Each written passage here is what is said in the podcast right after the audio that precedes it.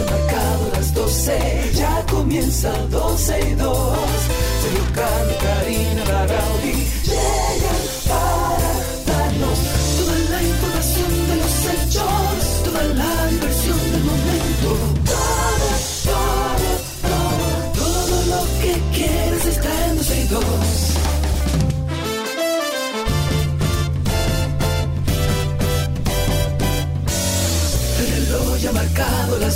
12, ya comienza 12 y 2.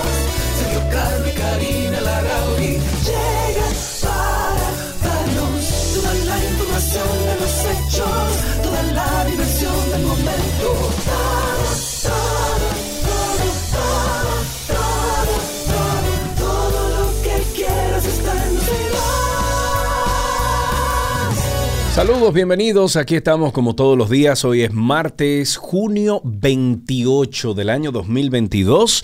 Karina, Sergio, todo el equipo de 12 y 2 y de la 91 con ustedes hasta las 2.30 de la tarde. También eh, saludamos a nuestro, bueno, nuestra familia de Spaces en Twitter. Ahí está Manuel, está, bueno, los de todos los días. Están todos ahí. Gracias. Josuel y bueno, todos los que forman parte de esta gran familia, nuestra querida Ceci también que está ahí.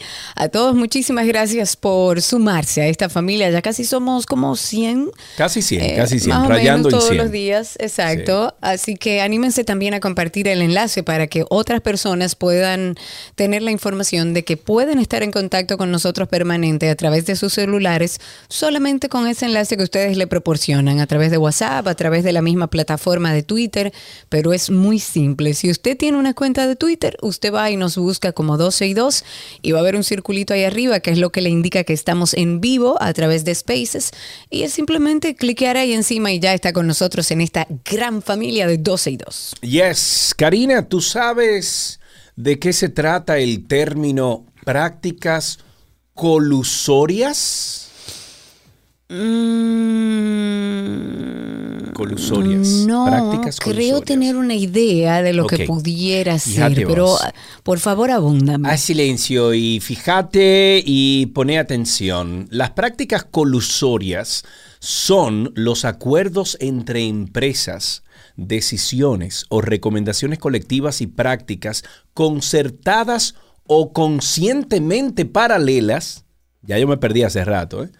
Que tengan por objeto, produzcan o puedan producir el efecto de impedir, restringir o falsear la competencia en todo o en parte del mercado nacional. Eso era como lo que yo entendía, como una especie de ahora. monopolio, como una especie de monopolio, o sea que tú utilizas herramientas para hacer, por ejemplo, que favorezcan a tu empresa por una u otras acciones que hiciste. No. Para algo en particular. Es lo que entiendo, es lo que entiendo, una especie de, de- de- de monopolizar algo en particular.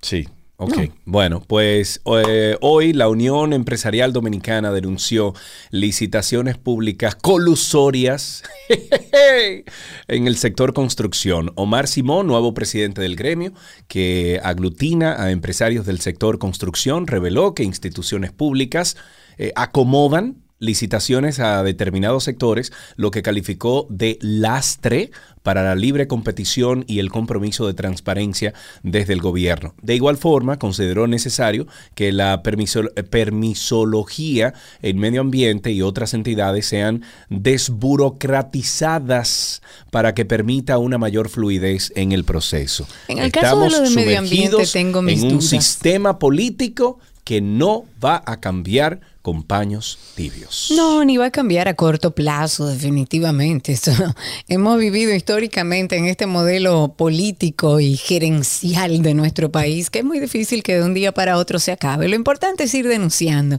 Siguiendo con temas de justicia y claridad, por decirlo de alguna manera, el famoso proyecto de, de ley sobre extinción de dominio eh, es un tema que venimos arrastrando hace mucho. Evidentemente a nuestros políticos o a gran parte de ellos no les interesa una ley como esta, los pone en apuros y más, mucho más cuando se habla de retroactividad, de mirar hacia atrás. Eh, eh, a la gente no le gusta y a nuestros políticos tampoco, pero según lo que vamos viendo sobre este tema y el desarrollo de la ley de extinción de dominio, según el ministro administrativo de la presidencia, José Ignacio Paliza, eso debe aprobarse ya. Él estuvo explicando que desde el gobierno, como oficialismo que son, ellos han tratado de impulsar esta normativa todo el tiempo, pero que los partidos de oposición no la apoyan como ellos. Eso dijo además que el presidente Luis Abinader se ha expresado a favor de esta pieza de, de, manera pública, incluso en distintas oportunidades, incluso en el marco de su visita al Congreso Nacional, que fue el pasado 27 de febrero, cuando estuvo rindiendo cuentas al país, también se refirió a este tema. Por otro lado está Antonio eh, Taveras, que dijo que ellos, los políticos de oposición, o sea, refiriéndose a los políticos de oposición, le tenían miedo a la ley porque aparentemente robaron tanto en el pasado inmediato que temen que les quiten esa fortuna que se robaron de nosotros y del Estado dominicano. Y claro, pero definitivamente le tienen un miedo a la ley de extinción de dominio y yo creo que de la única forma que eso se va a aprobar y va a correr en nuestro Congreso y que nuestros legisladores van a sentirse un poco apurados es si nosotros los ciudadanos salimos a la calle a exigirle a nuestros legisladores que aprueben ese proyecto de ley para que podamos tener una normativa que este nos ayude. Claro que sí, estuvimos en la Plaza de la Bandera y eso fue una movilización ciudadana. ¿Por qué no podemos hacer lo mismo? Es más, si queremos hacer esta movilización a nivel digital, hagamos digital y vamos a, a través de nuestras redes a exigirle a nuestros legisladores que aprueben esta pieza porque este es el único marco normativo que nos va a ayudar a recuperar lo que es de nosotros y lo que nos robaron ahora mm. y para atrás también. Bueno, eh, continuemos un poquito con temas de leyes y desde hace unos días estamos viendo en la prensa que el Tribunal Constitucional declaró inconstitucional el proceso, el proceso de automatización de las elecciones establecido en, el, en, en ley electoral. Eh, O sea, lo, hemos hecho anteriormente, pero es inconstitucional ahora, no entiendo.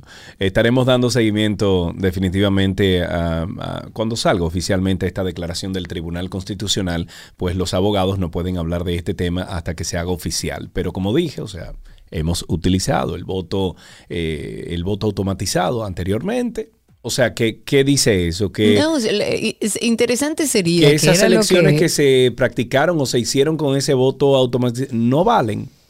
Bueno, no valieron tampoco. ¿Eh? O sea que no valieron tampoco. Exacto.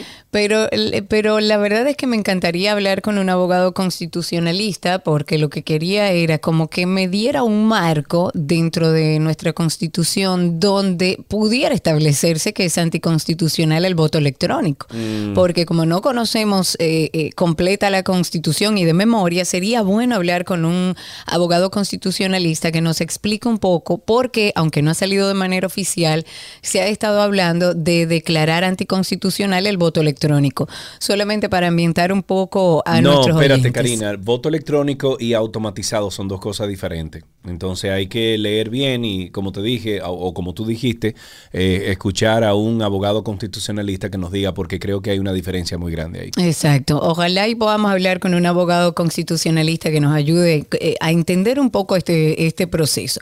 Vamos a compartir un numerito del día. Ayúdame con el bumper. Numerito, numerito Del día.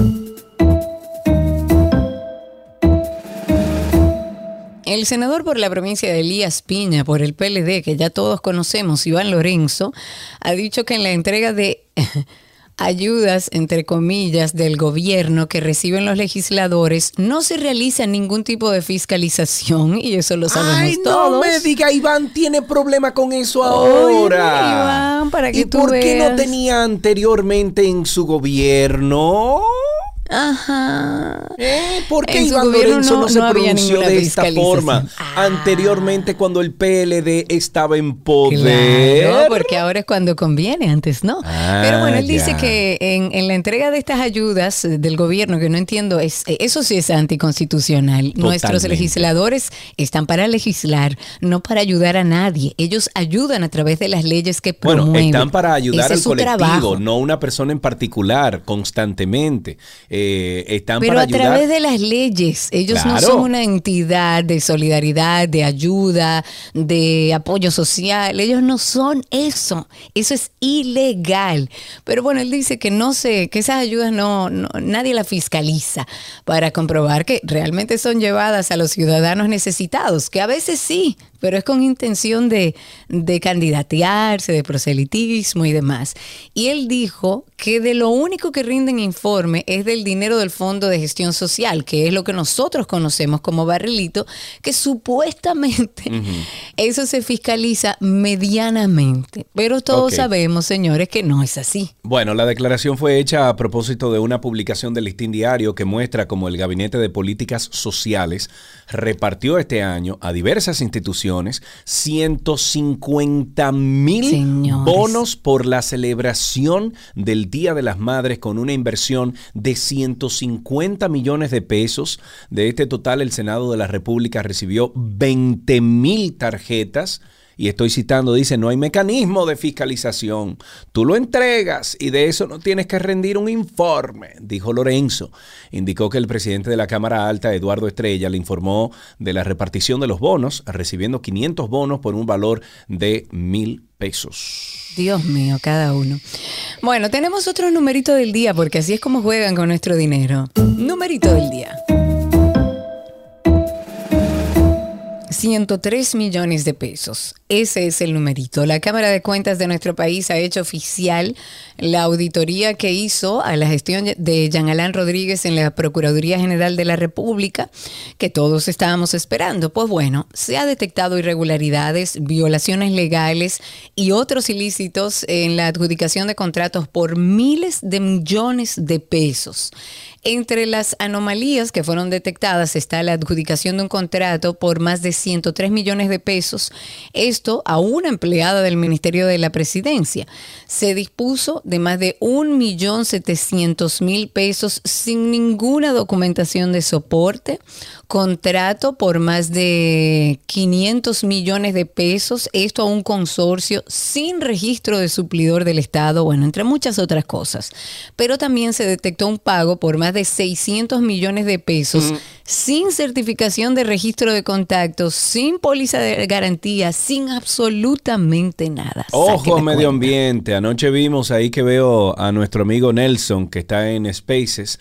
Anoche vimos en Nizao eh, que las autoridades confiscaron una de las zarandas que son utilizadas para limpiar y cernir la arena extraída ilegalmente del río. Esto sucede luego de varias denuncias sobre la extracción ilegal de materiales por parte de, de desaprensivos para fines de venta al mercado de construcción. Compartimos algunos comentarios que vimos al encontrar esta noticia en redes. Dice, nadie cae preso. Los dueños de las palas, ¿dónde están los que lo conducen?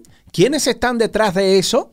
Otro dice, deben meter preso al dueño de los equipos, el dueño de la empresa y los trabajadores. Esto es totalmente ilegal en, un, en nuestro país. No se respetan las leyes. Oye, bienvenido a República Dominicana. República Dominicana, rules. No rules. No rules. Pero, eh, y, en, en, temas medioambientales mucho menos. Esto es un histórico en nuestro país y es eh, triste ver que medio ambiente está completamente frenado acéfalo. Sabemos que hemos pasado por una situación horrible de luto nacional que ninguno estábamos esperando, incluso el gobierno, y tiene que adaptarse ahora. Hay que hacer algo con ese ministerio. ahí hay un problema que viene. Está asignada ahí, Karina. Está asignada, pero no vemos a nadie preso. No vemos un mm. sistema de consecuencias que funcione. Hay demasiados intereses. Los aguacates de Valle Nuevo, ¿de quiénes son? Averigua de quiénes son. ¿Por qué no sacan los aguacates de Valle Nuevo? ¿Por qué no viene y me los saca? Que venga Lionel Fernández y me los saque. Y me los ¿Por qué no me los saca? Yo ¿Eh? te reto a ti con tu antinoti que haga un trabajito de investigación breve, porque eso es un secreto a voces, pero para que consigas tus papeles, averigua de quiénes son los aguacates que están allá arriba y porque eso no se ha solucionado. Igual que todo, aquí todo se maneja a través de intereses del político que le hizo campaña, del otro que le dio dinero, de que no puedo quitarle el permiso a Perencejito porque le debo tal cosa. ¿Cuándo será que el Ministerio de Medio Ambiente va a tomar las riendas de la protección de nuestros recursos? ¿Cuándo estará una persona ahí que veamos realmente un sistema de consecuencias? Es como dicen los, los comentarios que tú eh, compartiste, Sergio. ¿Dónde están los presos? ¿Dónde Vemos noticias de fuegos forestales intencionados. Vemos las eh, eh, empresas y personas desaprensivas que siguen sacando material de los ríos de manera ilegal. Vemos todos los diálogos. Y yo no veo un preso. ¡Que escucha Viladel ahora! ¡Grita y manomia!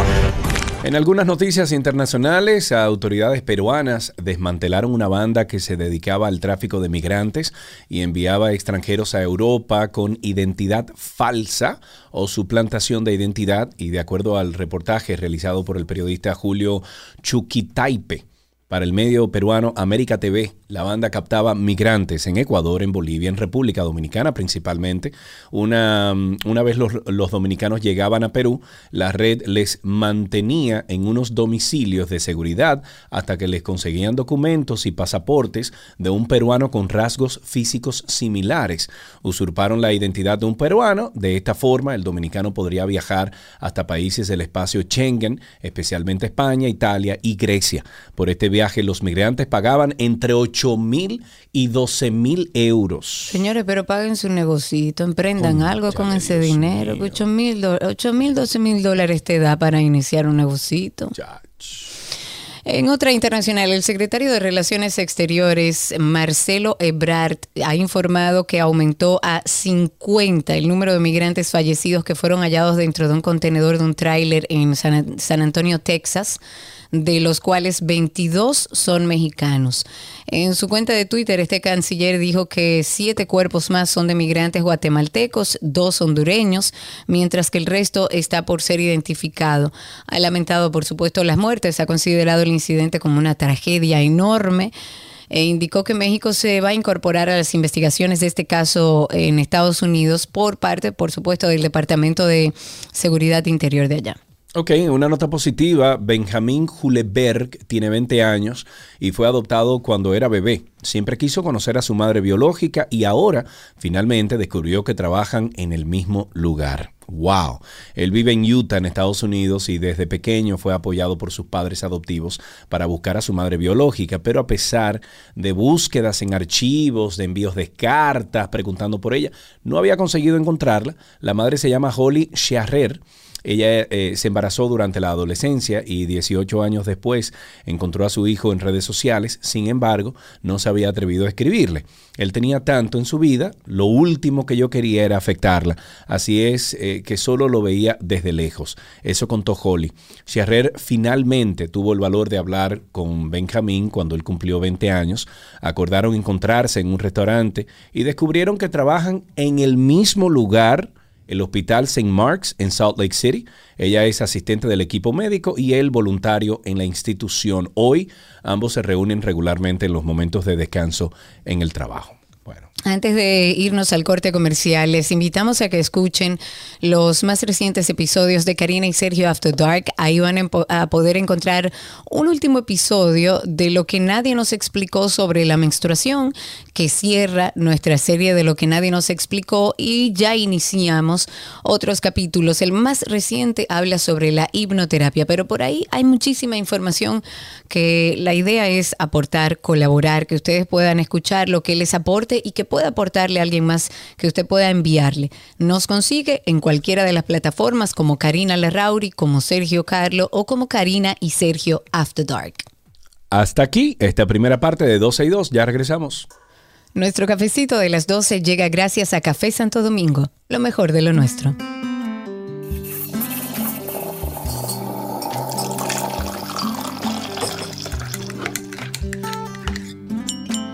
Venga, venga, venga, vamos a beber café, que eso es lo que hay. En este cafecito del mediodía es bueno tomarse un respiro, sentarse y al pasito. Usted se da su cafecito ahí, al pasito, con poca azúcar. 829-236-9856, 829-236-9856 es el teléfono aquí en 12 y 2. Llámenos y cuéntenos cuáles son eh, esos trucos que usted utiliza para un café placentero. O una anécdota que haya vivido alrededor del café, una situación que se haya dado en medio de un café. Puede, la idea es que hablemos de, de eso que tanto nosotros como dominicanos utilizamos, mayormente en la mañana para regresar a la vida. 829-236-9856 y por supuesto a través de Twitter Spaces también pueden por ahí solicitar ser hablantes. Yo voy a hacer algo raro, pero yo voy a tirar un tweet del día en este segmento de cafecito. Tweet del día. Ok, dice, una pregunta, dice este tuit de César Rodríguez. Una pregunta seria. Si a usted lo invitan a tomar café y usted no sabe los gustos de la persona, ¿debería hacerlo fuerte, o sea, bien negro, o claro? Respondamos la pregunta de César Rodríguez. Yo lo haría claro.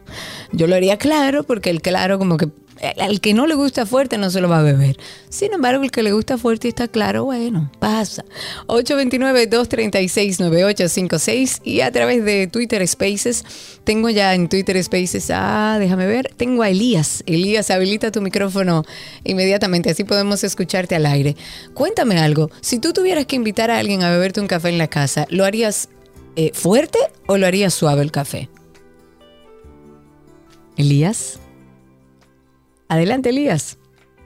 Ay, parece que Elías tiene alguna situación de conexión porque lo veo ahí. A ver. No está silenciado, o sea, no está en mute. No, o sea a que- ver, él volvió y quitó el mute. Vamos a ver si lo escuchamos. No, trata de No, volver a, integrarte y a subir. Parece que es un tema de conexión. Sí, 829-236-9856, 829 no, eh, a ver, 829-236-9856. Además, también eh, deberíamos de compartir esta nota, eh, Karina, que bueno, que no hicimos, y es que el pasado 17 de junio, 17 de junio, apenas hace 11 días, eh, se recordó que en el 1888 nació Alfonso Vialetti, que fue creador de una de las mayores obras de ingeniería de todos Yo lo los amo. tiempos, Y no lo la conocí. greca. Ay, por Dios. Ese señor se inventó la greca. Lo amo, lo amo. Ahí tenemos una llamada. Luego pasamos con Elías, que lo tengo aquí otra vez. Rafael, buenas tardes, adelante. Sí, buenas tardes, Sergio y Karina. Amigo, ¿Verdad truquitos que- con el café, cuéntanos. Bueno, el mejor truquito para el café es escuchar un podcast de ustedes tranquilo. Uy, Ay, qué lindo. Me gusta qué eso. Lindo. me Ay, gusta gracias. eso, me gusta, me gusta. Gracias por eso. Ahí tenemos a Sandra en la línea. Buenas tardes, Sandra. Muy buenas tardes, Sergio y Karina. Saludos, gracias por tu llamada. Cuéntame los Una trucos del café. Sobre lo que estaba preguntando Karina ahorita, yo creo que hay que hacerlo intermedio, porque me pasó una vez que yo lo tomo bien fuerte, porque le he hecho un poquito de leche. Ajá. Y yo lo serví mi bandeja hermosa y tú sabes que me lo dejaron todos. Oh, Te Dios estoy mío. diciendo que hay, que hay que hacerlo. Dice ella que intermedio. Yo lo haría suavecito para que no se nos pase. Ahí tenemos otra llamada y luego pasamos. No, ya a hicimos las dos llamadas. Tenemos una persona en Twitter Spaces. Ah, exacto. Alexandra está ahí con nosotros. Adelante, Alexandra, cuéntanos. Buenas tardes, chicos. Por fin. Bienvenida. Muchísimas gracias por estar con nosotros a través de Spaces. Cuéntanos un poco. Si tú invitas a alguien a tu casa, ¿cómo harías el café? ¿Claro o negro? Lo haría término medio. Yo Ah, soy enferma de café. Y así como tú, digo, sin azúcar, nada. Nada. Con su, con su Poquito. poquito de azúcar, con su, no, no, no muy, muy, muy, tú sabes, no muy melado, pero con su toque de azúcar. Yo particularmente le pongo un poquito de nuez moscada y un poquito de canela en polvo cuando Mm. lo preparo en la greca. Así que cuando ya está listo, eso queda sabroso. Espectacular, invítame por Dios, Ale, un día café con nuez moscada y canela, qué ricura. Bueno, gracias a todos los que compartieron este momentito. La idea es acompañarles en este proceso donde nos bebemos un café y hacemos como un corte al día. Gracias a todos por llamar y hasta aquí nuestro cafecito de las 12.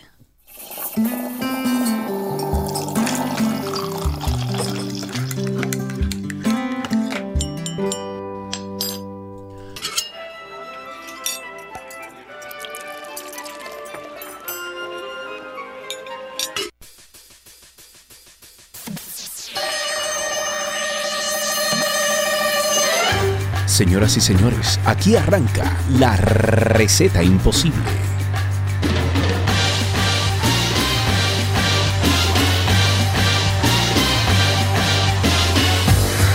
Ahí está la receta imposible con Nicolás, Frige- el Nicolás Nico. Frigerio que está con nosotros en el día de hoy. Nico, ¿qué es lo que dice?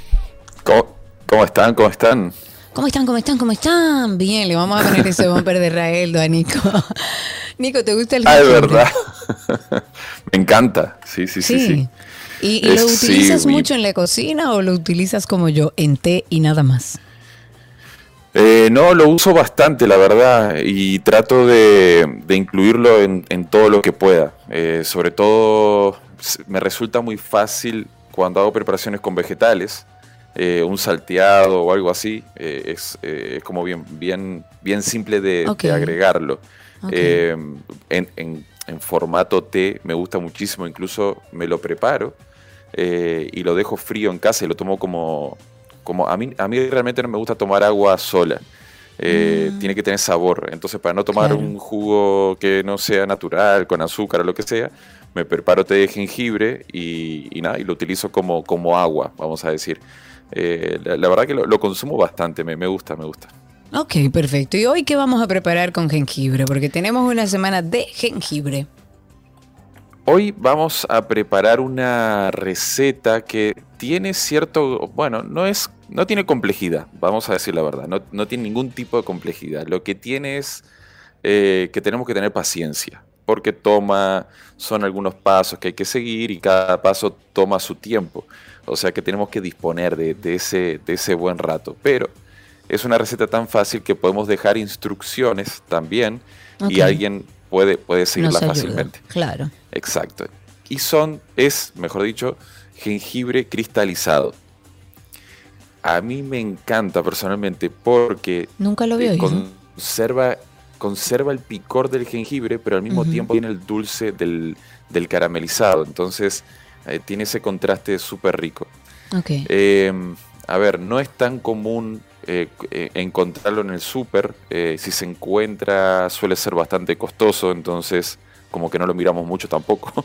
Exacto. y a- a- hacerlo como lleva ese paso a paso que es un poquito prolongado, quizás tampoco no, lo, lo veamos mucho en casa, pero lo bueno que tiene es que si lo hacemos bien nos puede durar meses, o sea que podemos hacer jengibre cristalizado hoy y volvemos a hacer en un par de meses y lo vamos a tener ahí eh, en perfectas condiciones.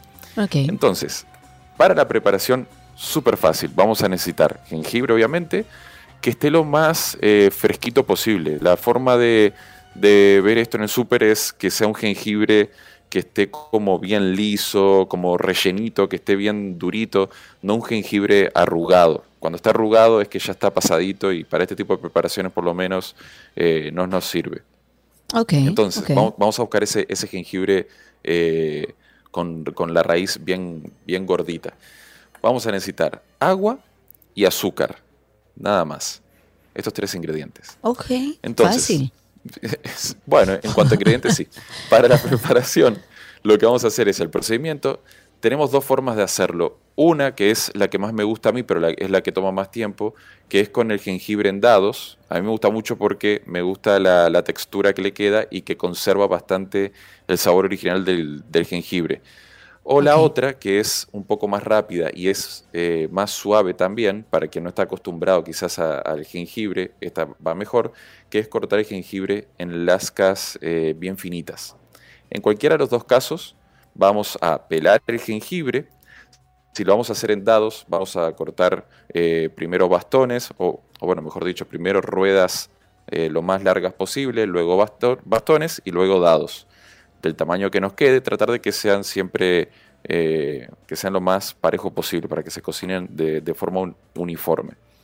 Si lo vamos a hacer en, rodajitas, no cortar rodajitas que sean trans- translúcidas porque si no se nos va a volver, eh, como diríamos eh, aquí, una etcétera, sino etcétera, cortarlas un, sí. un- un poquitín, un poquitín gruesas, que tengan un milímetro y medio, dos milímetros, que, que- que sea gruesita Ok. cortamos rodajitas. En cualquiera de los dos casos vamos a hacer lo siguiente. Vamos a colocar el jengibre en una olla, vamos a cubrir con agua y vamos a cocinar durante aproximadamente una hora. Si lo hacemos en, en lascas, cuando pasen 30 minutos, cojan una, pruébenla. Si ven que todavía les resulta un poco fuerte el sabor, lo dejan 15 minutos más. Si ven que ya está listo y les gusta así como lo están sintiendo, pues eh, la retiran. La que es en dados, sí, vamos a cumplir esa hora de, de cocción eh, a fuego que hierva, pero, pero suave, ¿no? no un hervor intenso, sino un hervor suave. Ok. De aquí vamos a sacar dos cosas. Una, el jengibre, que lo vamos a escurrir, nos vamos a quedar con el jengibre físico, vamos a decir, y el líquido eh, lo podemos utilizar perfectamente para guardarlo y utilizarlo eh, como agua, o sea, como agua saborizada. O sea, que, no, lo vayan a botar porque tiene, tiene mucho sabor. Próximo paso, vamos a colocar azúcar y agua, como si fuese para hacer un, un almíbar. Vamos a llevarlo al fuego, vamos a ir removiendo despacito hasta que el azúcar se disuelva y ahí agregamos el jengibre a esta preparación. Vamos a cocinar a fuego medio, que también que hierva, pero que hierva suave, aproximadamente una hora. Si es en lascas, un poco menos, media hora, 40 minutos va a estar bien. Pero lo vamos a cocinar tapado y destapamos un poquito. Que quede o sea, que como dejarle una abertura para que respire el, lo de adentro. Eh, exactamente, que salga como, como el vapor. Luego de que pase ese tiempo, destapamos completamente y ya dejamos eh, cocinar el tiempo que nosotros queramos. Por ejemplo, si lo queremos eh, que quede mm, eh, transparente, que se vea el, jengibre, vamos a cocinar más o menos unos 15, 20 minutos más, que no tome color el caramelo. Si queremos que quede eh, como si fuese garrapiñada, que quede doradito, como caramelizado, entonces vamos a cocinar hasta que el almíbar tome color caramelo. lo que vamos a hacer es, luego de esto, Vamos a eh, pasar la preparación con mucho cuidado porque esto está sumamente caliente y quema mucho. A, una, a un silpat o a un papel encerado. Okay. Lo, lo, lo, expandimos bien con la ayuda de una cuchara, dejamos que se enfríe y si quedaron muchos pegados, los rompemos un poco con la mano o lo vamos golpeando con una cuchara o algo que, que se vaya rompiendo un poquito. Al final es como va a quedar como caramelizado, como, como crujientico. Esto lo guardamos en un recipiente de cierre hermético, lo ponemos a temperatura ambiente y si no hay mucha humedad en casa nos va a durar un buen tiempo. Pero cuando lo prueben y vean el sabor, no creo que... ¿Cómo sabe?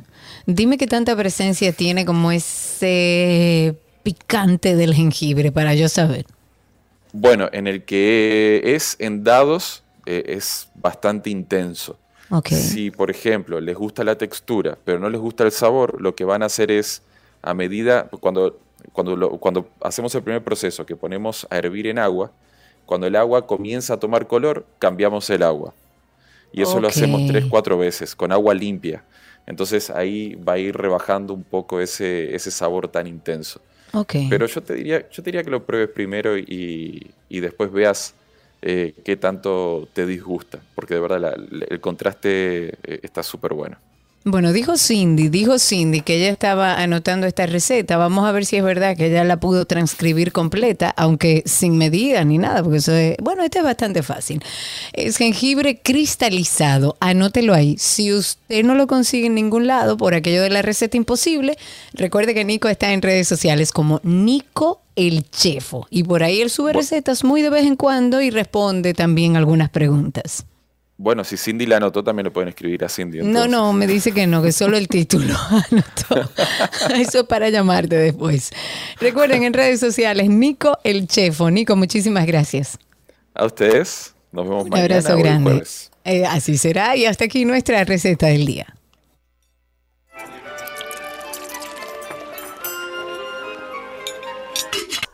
Las noticias deportivas llegan a ustedes gracias a Jugos Dos Pinos, el sabor que nos gusta a todos y gracias a Vita Salud, la tienda de las vitaminas y la nutrición deportiva.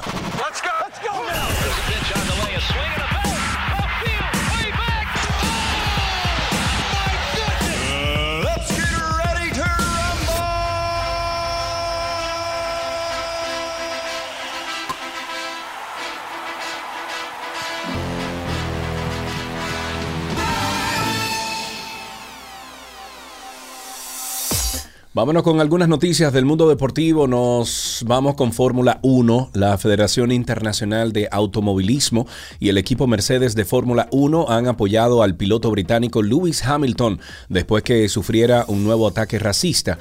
El tricampeón del mundo de Fórmula 1, el brasileño Nelson Piquet, hizo un desafortunado comentario en el transcurso de una entrevista televisiva en el que le llamó negrito al siete veces campeón del mundo de la máxima categoría del automovilismo. El equipo Mercedes no tardó en reaccionar en redes sociales. Condenamos en los términos más enérgicos cualquier uso de lenguaje racista o discriminatorio de cualquier tipo. Bueno, porque no venga aquí a República Dominicana porque, uno se dice negrito desde cariño. Negro, mi negra. Mi negro, mi que sí, okay. En Cuba es igual así, o sea que... Eso no, bueno, hay como rubito, Todo es el contexto, todo es el contexto, porque en Estados Unidos tú no le puedes decir a alguien de que mi negrito, de una vez no, de una vez. No sé qué. Exacto. En una noticia olímpica, la doble medallista olímpica Marilady Paulino manifestó que se siente en excelentes condiciones para su accionar en el Mundial de Atletismo que tendrá lugar en Oregon, Estados Unidos. Esto va a ser del 15 al 24 de julio próximo. Dice, mi preparación está súper bien, yo me siento que no tengo rival, mi único rival en el Mundial será el reloj. Eso dijo la velocista de los 200 y 400 metros planos. Paulino explicó que tiene puesta su mirada en conseguir la marca de 48.00 segundos. En voleibol, la selección nacional de voleibol femenino se mide hoy a las anfitrionas de Bulgaria a la una de la tarde, hora dominicana.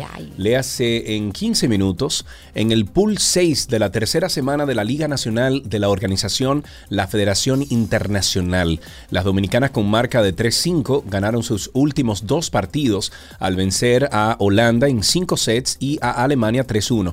Dominicana busca conseguir victorias importantes para avanzar. El jueves eh, se medirá a Tailandia a las 6.30 de la mañana hora dominicana y el viernes ante China a las 6.30 de la mañana. El sábado jugarán ante Polonia a las 6.30 de la mañana por igual, último partido de este pool. Suerte, suerte, suerte. En grandes ligas, tres peloteros titulares de los Marineros de Seattle fueron suspendidos por su participación en la trifulca contra los Angelinos de Los Ángeles y otro más fue enviado a la lista de lesionados después de lastimarse durante la pelea. La oficina de grandes ligas suspendió al jardinero Jesse Winker por siete partidos, al torpedero JP Crawford con cinco encuentros y el jardinero dominicano Julio Rodríguez con dos por su participación en la pelea del domingo el receptor venezolano Luis Torrens fue colocado en la lista de lesionados por 10 días luego de lastimarse el hombro izquierdo. En otra noticia de grandes ligas, Vladimir Guerrero Jr. conectó su cuadrangular 18 de la campaña y tuvo una motivación especial para celebrarlo debido al cumpleaños de su madre. El infielder de los Azulejos de Toronto sigue en un gran año y empieza a coleccionar números interesantes en la temporada. El dominicano logró el año pasado 48 cuadrangulares y aunque el ritmo este año, bueno, sea menor, ¿no? Sigue siendo un posible candidato al MVP de la Liga Americana en esta campaña, aunque tendrá duros rivales para el premio como Aaron George y también José Ramírez. En una noticia interesante en ajedrez, personas privadas de libertad en República Dominicana van a participar en octubre próximo en el primer torneo internacional de ajedrez penitenciario. Ahí van a competir internos tanto femeninos como masculinos de más de 60 países. La Dirección General de Servicios Penitenciarios dijo que las personas ganadoras del primer torneo penitenciario, eh, penitenciario presencial de ajedrez se sumarán a la competencia internacional. Es una muestra del esfuerzo por la rehabilitación apoyada en la educación y el deporte. El primer torneo penitenciario presencial de ajedrez que se llevó a cabo con 127 privados de libertad de 30 de los 44 recintos existentes en el país, contó también con el apoyo del Ministerio de Deportes. Y con esto finalizamos estas noticias del mundo deportivo, eh, siempre invitándoles a ustedes a que escuchen nuestro podcast Karina y Sergio After Dark. El más reciente podcast habla de algo muy importante. Escuchen ustedes. A pesar de que muchos creemos conocer todos los detalles sobre la menstruación, hay detalles que se nos pasan. Sin sangre no hay vida. La menstruación es la base de la especie humana. Para la especie reproducirse necesita la sangre. Y ciertamente la menstruación es un tema al que llegamos con muy poca información regularmente. Solo se nos dice del tema higiénico. De no hablar de higiene, porque tú higienizas algo sucio. No, esa sangre es vida. Higienizar que el pene no se higieniza. El pene se lava. Además de que en cada mujer puede manifestarse de distintas maneras. Entonces la menstruación les recuerda a las mujeres que tienen un cuerpo, que no es solo hacia afuera, que hay algo que hacer dentro. Y ese dentro es, conchole, yo tengo un ciclo menstrual, yo soy mujer. Y, y es muy hermoso si lo vivimos con armonía. Karina y Sergio, After Dark. Karina y Sergio After Dark está disponible en todas las networks o los networks de podcast. Usted nos busca ahí con nuestro nombre, Karina Larrauri o Sergio Carlo.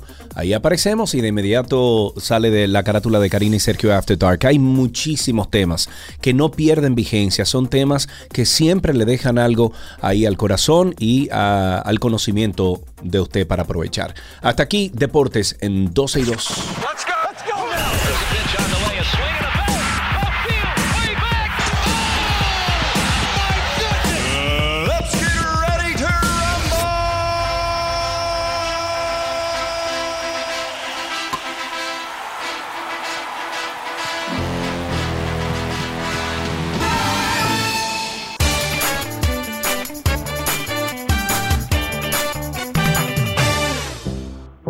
Aquí estamos nueva vez. Esto es como una especie de reencuentro toda la semana, una cita. ¿Para qué? Para relajarnos un poco a través de la música y recordar a través de la música. Hoy vamos a escuchar la canción Daylight por Harry Styles. En esta canción, Harry Styles canta sobre un interés amoroso que lo ha despreciado a pesar de su afecto. Y cuando Styles y sus productores Tyler Johnson y Kid Harpoon, eh, bueno, comenzaron a trabajar en la canción, ya habían estado trabajando todo el día y todos estaban listos para irse para la cama. Sin embargo, el cantante de One Direction sintió que estaba en el momento, ahí, en, el, en la zona, como se dice, y necesitaba terminar la canción esa misma noche. Para cuando terminaron el jam, amanecía y todos estaban celebrando viendo salir el sol en la playa, señores de Malibú. Y esto explica un poco la letra en el coro. Styles está contento de que se hayan quedado despiertos toda la noche en el estudio para capturar la pista veraniega de RB. La vida y las canciones en particular tienen mucho que ver con los momentos. Eso explicó justamente Apple Music. Dice, en el surf, por ejemplo, a veces no te llega la ola. A veces llega la ola y no has practicado, pero de vez en cuando llega la ola y estás listo. Has practicado lo suficiente como para poder montarla. Eso es como la musa, cuando te llega la musa. Exacto. Más o menos. La canción hizo que los fanáticos de Harry se preguntaran quién es el sujeto de su amor no correspondido. Algunos especularon que se trataba de Taylor Swift, con quien tuvo una breve relación en el 2013. Además, la princesa del pop estadounidense grabó una canción titulada Daylight para su álbum Lover del 2019. Cuando Howard Stern le preguntó a Styles si estaba cantando sobre Swift, rechazó la idea y dijo que no. Bueno, sabes que me encantaría decirte que estás en lo cierto, pero no estás. Eso dijo Styles. Bueno, en el equipo de producción de 12 y 2 se declaran fanáticos de Harry Styles y, y es por esto que escucharemos justamente esta canción, Daylight, otra de nuestras canciones positivas en este playlist.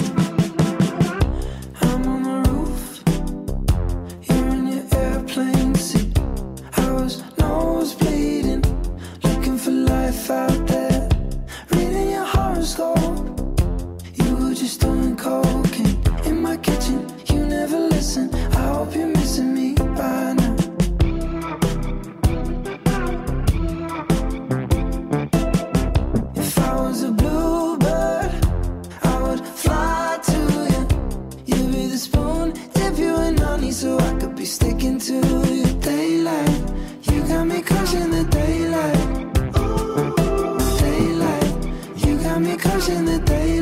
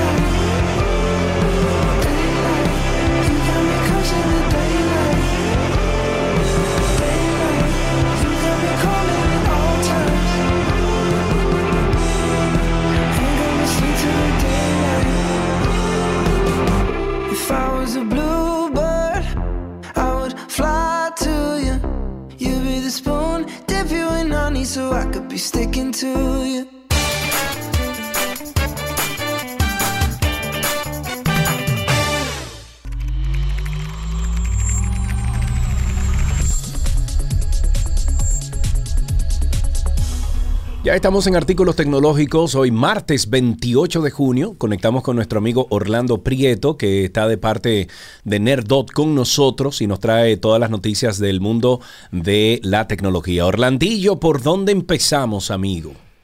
Mira, hay, hay unos, eh, empezamos con unos cambios en el mundo de, de juego interesante. Ahora mismo tú sabes que en el mundo de videojuegos se está tratando de hacer que la consola no sea el, digamos, el eje principal, el eje más importante, ya que tenemos procesamiento muy fuerte en un celular, una computadora y muchas otras cosas.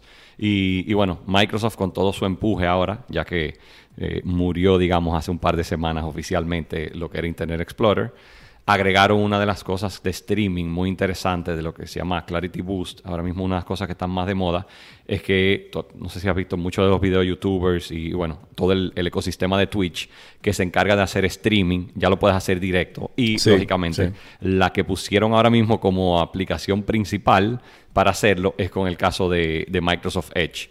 Lo cual en el ecosistema de todo lo que son jugadores, eh, lógicamente, ayuda muchísimo. Entonces, bueno, es un cambio eh, interesante que acaban de, de agregar. Ok, si tienen ustedes algunas preguntas, la pueden hacer a través del 829-236-9856. 829-236-9856 y también a través de Twitter Spaces arroba 12 y 2. Eh, Continúa, amigo. Eh, la semana pasada salió un tema, ya que habíamos mencionado varias veces el tema de los cargadores y todo el tema USB-C con la Unión Europea.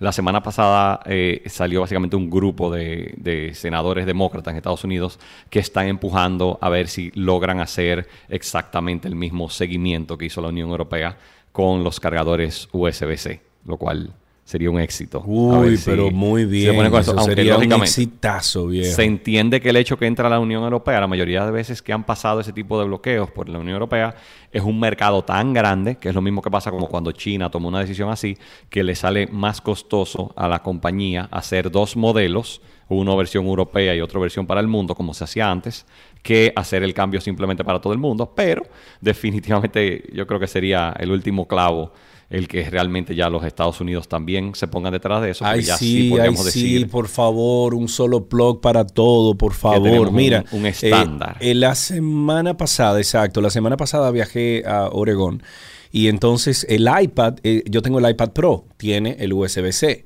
Los teléfonos míos tienen el Lightning, pero entonces el USB, el otro, el, el mini jack, el caso. Y tenía como un lío para cargar los dispositivos que dije, Dios mío, pero ¿y hasta cuándo es esto, por Dios? Sí, es eh, definitiva- A mí me encantaría que sea el, el estándar. Entonces, bueno, hay que ver cómo, cómo terminan poniéndolo de algo que sea eh, fácil y que todos lo puedan adaptar. Bueno, si tienen ¿Cómo preguntas, 829-236-9856 y a través de Twitter Spaces también. ¿Qué más?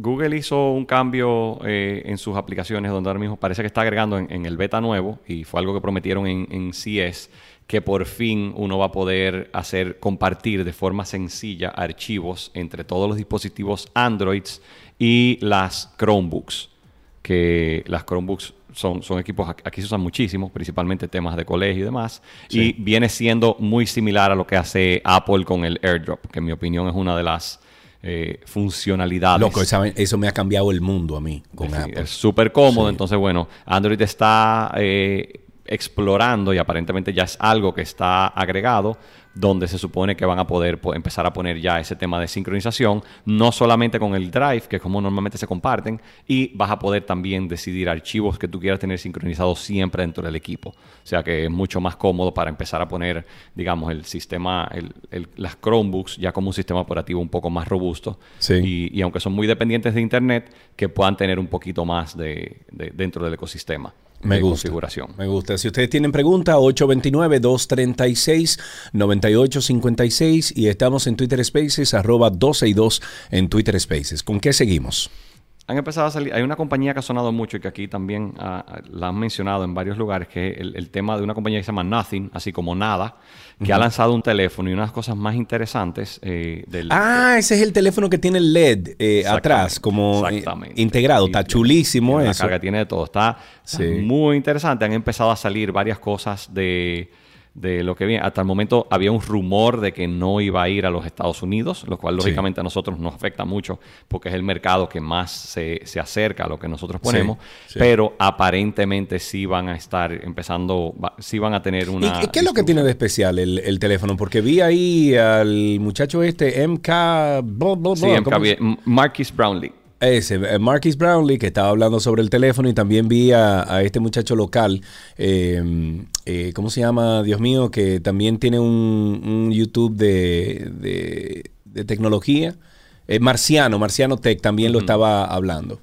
Pero ¿qué es lo que tiene de especial el teléfono? Ahora mismo ellos han empezado a hacer un dispositivo con, con un beta puesto como es. Entonces ellos están tratando de hacer una marca que tú tengas... Es muy similar a lo que hizo OnePlus en su momento.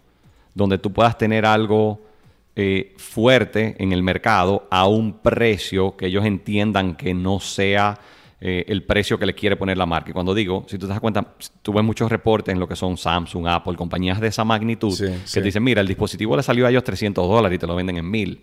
Lógicamente, es muy crudo verlo así porque ya tú sabes el dinero que hay detrás de, de marketing y Sí. detrás de los demás, pero ellos se están encargando de hacer un celular que vaya con las regulaciones locales, que vaya fuerte y que tenga un punto estratégico ya con cosas que sean eh, fuertes como celular. O sea que vamos a ver si lo logran, pues sabes que One- eh, OnePlus, que es una marca que a mí me encanta y es excelente, sí. ya se ha vuelto muy comercial.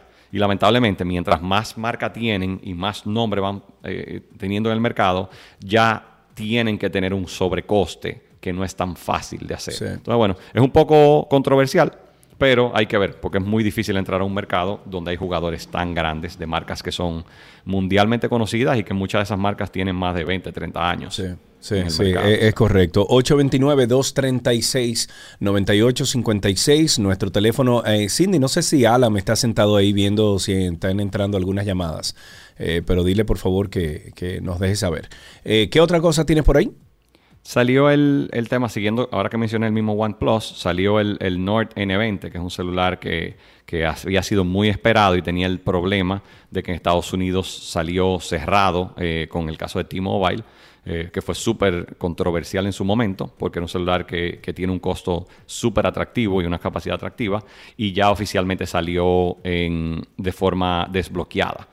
He empezado a ver que aquí vinieron, que, que ya de por sí ya hay mucha gente vendiéndolos aquí sin que lleguen, o sea que, pero era un celular. Lo estoy viendo aquí. Tiene dos cámaras. Es eh, un celular de 300 dólares, ¿tú entiendes? Para que, para Ok. que pongas en contexto, es un celular, eh, en, en buen dominicano yo digo, es un hierro de celular en, en 300 dólares, que es difícil. Y ya Eh, está llegando entonces abierto. Hoy en día, bueno, aparentemente ya está desbloqueado exactamente y bueno, tú sabes que aquí de una vez lo empiezan a traer, no sé Sí, de sí. qué, ni con qué legalidad ni con qué, pero por lo menos hay, hay una realidad de... Y, de y ahora mismo en el mercado de las telefónicas, eh, Orlando, ¿cuál es el teléfono que tú dirías o recomendarías más económico, eh, pero que ofrezca cierta, tú sabes, eh, como eficiencia?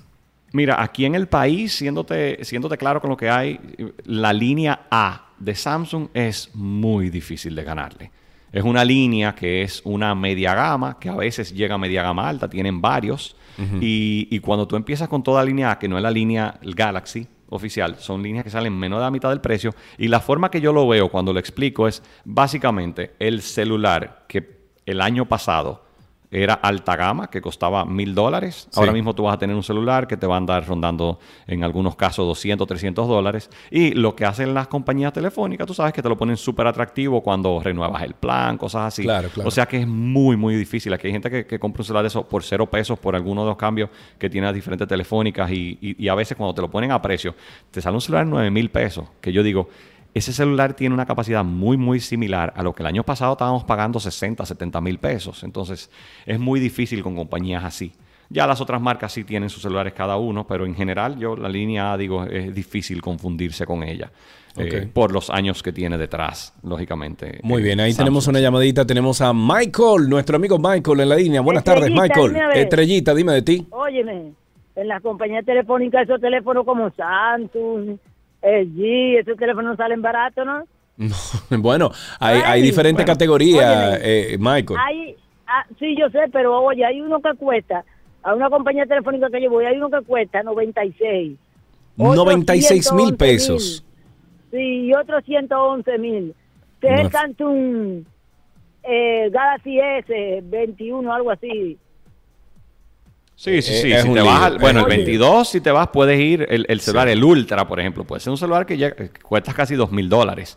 Entonces, cuando me refiero a esta línea, estamos hablando barato, lógicamente es un término relativo en este caso, pero un celular media gama, que no es un celular súper barato, eh, pero estamos hablando de celulares que ahora mismo, como te digo, en muchos planes hay personas que le salen hasta gratis y el que lo compra así con, eh, con subsidio, por así decirlo, son celulares que salen entre 5 y 10 mil pesos comparado con un celular que era el que el año pasado podía costar 70, 80 mil Sí, pesos. Entonces, sí. es una buena compra y yo siempre digo a la gente, si pueden tratar de llegar por lo menos a la gama media, porque la diferencia de la gama baja a la media es que la baja es muy difícil que el celular te dure más de un año porque se pone lentísimo, se pone insoportable en- en- por las actualizaciones que salen. Un gama media es un celular que ahora mismo de forma real uno le puede sacar tres años. que lamentablemente los celulares ya tres años es, es mucho, fuera de que uno se vaya con, un, con el celular de más alta gama, que es una inversión muy grande y bueno, Claro. nada, es un universo bien complejo. Paralelo. Aquí tenemos otra llamada. Tenemos a Joan que tiene una pregunta para ti. Joan, gracias por tu llamada. Ahí está Orlando. ¿Cómo está Orlando? Buenas tardes. Adelante, Yo mi quiero querido. saber, Orlando, yo no soy muy experto ni, ni tengo mucho conocimiento de la tecnología muy avanzada, pero yo tuve, tengo el teléfono del S21 Ultra y se me le dañó la pantalla. ¿Cuál es la recomendación? ¿A dónde tú me recomiendas que debería ir?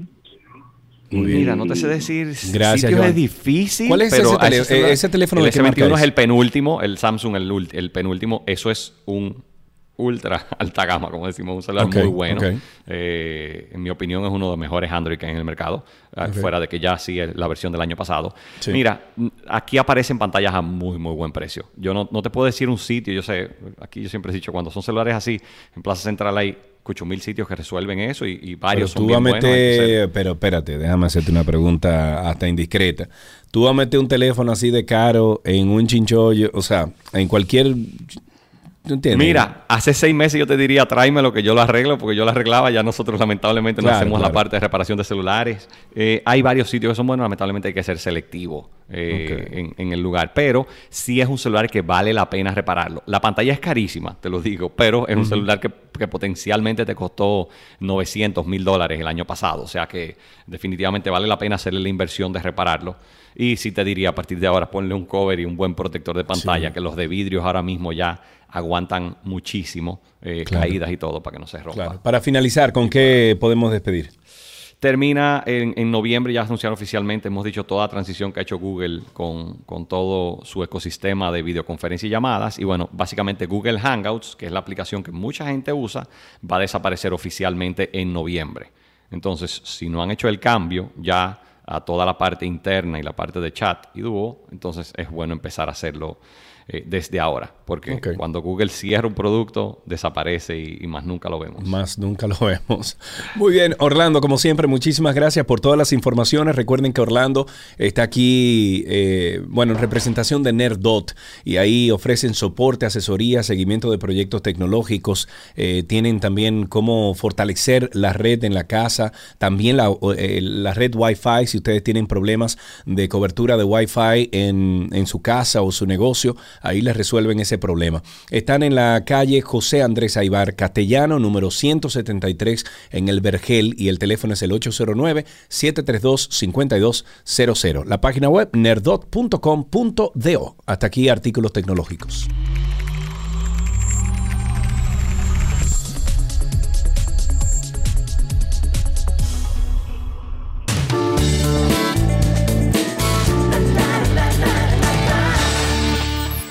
Están las informaciones de entretenimiento. El vocalista de Green Day dice que va a renunciar a su ciudadanía americana por la prohibición del aborto. La Suprema Corte de Estados Unidos ha anulado la legislación que permitía el aborto legal en todo el país. Habíamos hablado sobre eso en estos días y hay varios artistas como Pink, como Taylor Swift, como Billie Eilish que han criticado duramente esta decisión. Y también lo hizo el vocalista de Green Day, Billy Joe, quien durante un show en Londres dijo que pretende renunciar a la ciudadanía estadounidense y mudarse al Reino Unido. Dice y cito, estoy renunciando a mi ciudadanía, vendré para acá, hay mucha estupidez en el mundo para volver a ese país miserable, verán mucho más de mí en los próximos días dijo Billy Joe. Pero además ha criticado al gobierno de su país desde hace años. Él es bastante crítico con el gobierno de los Estados Unidos. Su hit, por ejemplo, del 2004, American Idiot, criticaba la guerra en Irak.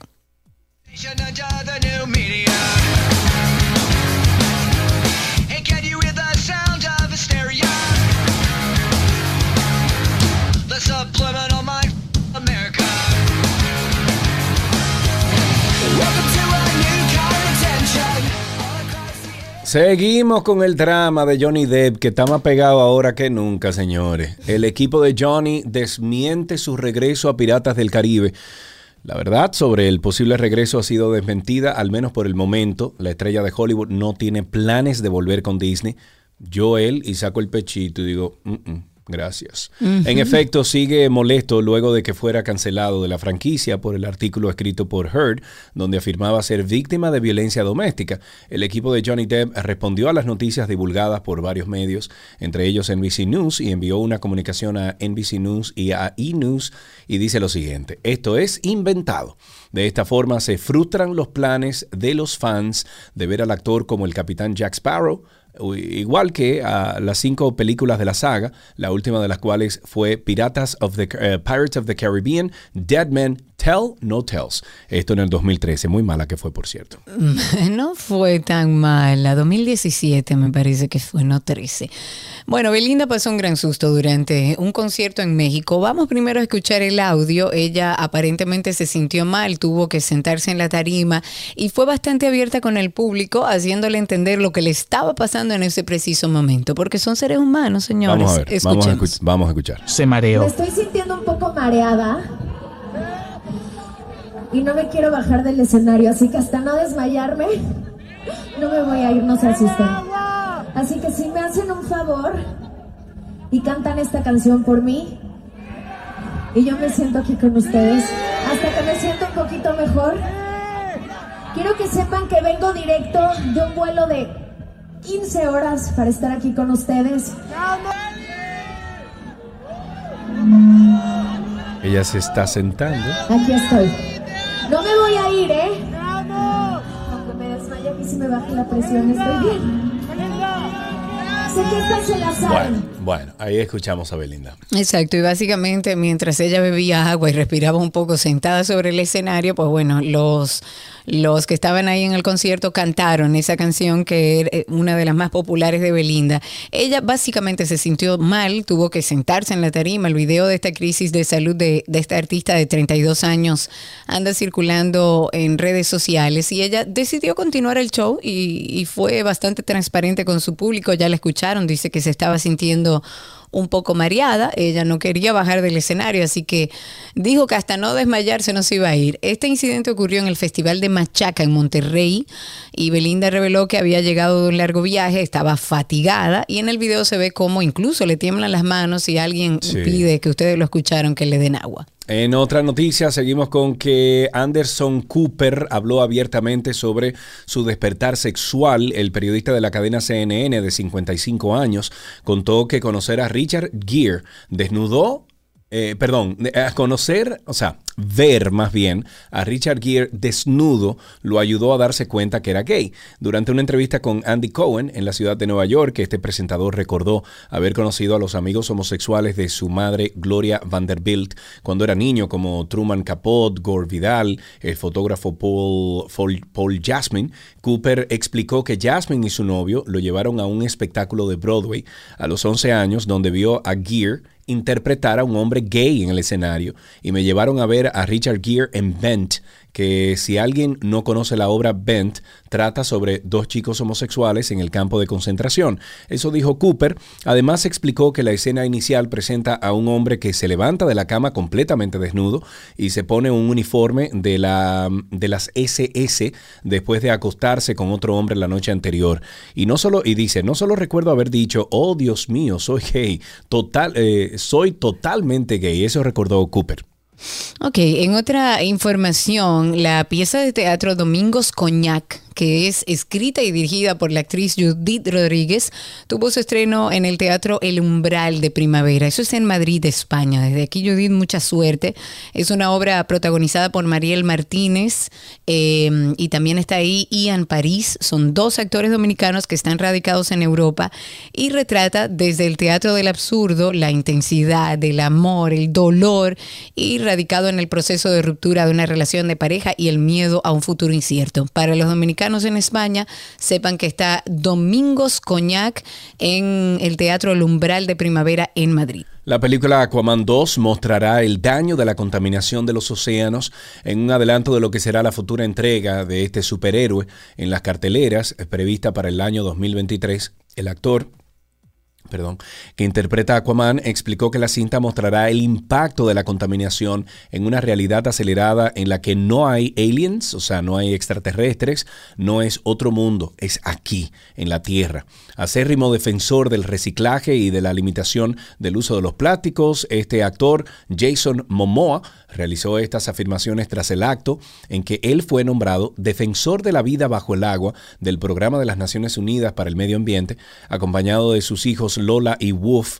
Eh, aseguró que la Tierra es lo más importante, pero literalmente es un contenedor en llamas que cada día eh, intentamos apagar, por lo que es necesario parar de hablar y empezar a actuar en la lucha contra el cambio climático y la contaminación de los océanos.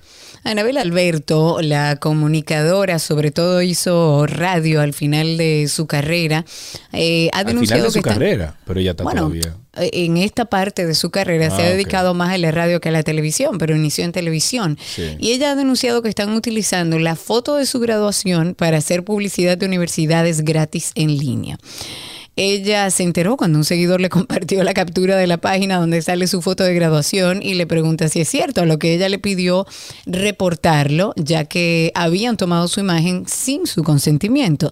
La imagen corresponde a cuando Anabel Alberto se graduó de licenciatura en Derecho en, en UNIBE y la página que comparte la publicidad lleva por nombre, eh, por nombre perdón, Plus Atlas Yes. O sea que hay que retirar esa foto. Señora, a esta altura del juego la gente no sabe que eso tiene un derecho. de Gaby que están vendiendo cable en, Oklahoma. con una foto mía y de Gaby en, un espejo del baño. Porque, hermano, si usted va a hacer una publicidad, por lo menos tome una foto.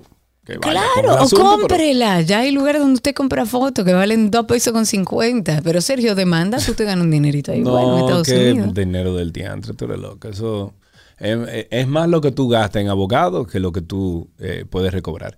Pero bueno, eh, para finalizar, Sharon Stone revela que sufrió nueve abortos espontáneos las mujeres están solas en el drama del aborto. Es la denuncia que Sharon Stone, que ha perdido la oportunidad de ser madre en nueve ocasiones debido a los abortos espontáneos que ha sufrido, ha hecho en un comentario en un post de Instagram de la revista People, en el que relataba el drama de Peta Murgatroyd, una bailarina de Dancing with the Stars que perdió un bebé mientras su marido, eh, también bailarín, estaba en Ucrania Em, en su Ucrania natal. Y dice, las mujeres carecemos de un foro en el que podamos discutir la profundidad de esta pérdida.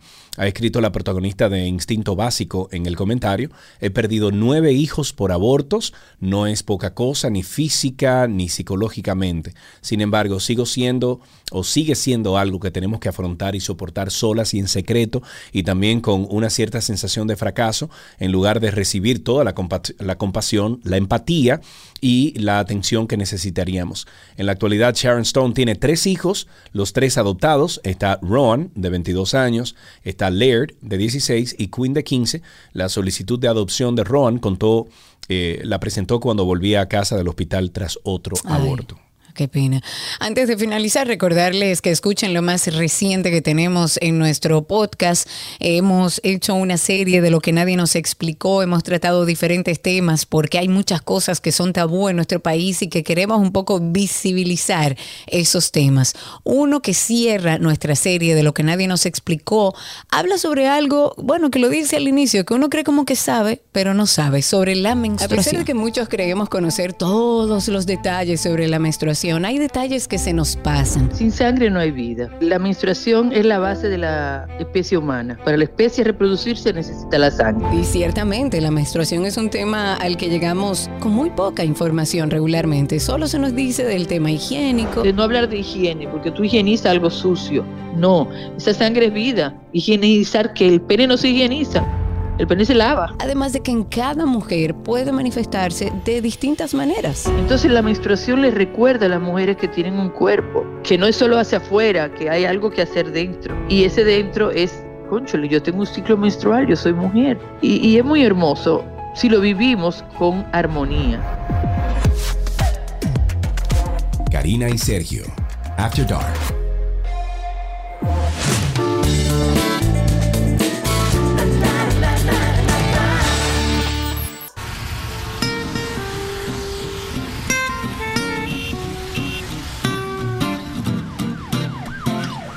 Tránsito y Circo llega a ustedes gracias a Marión Autos, tu inversión segura en manos expertas.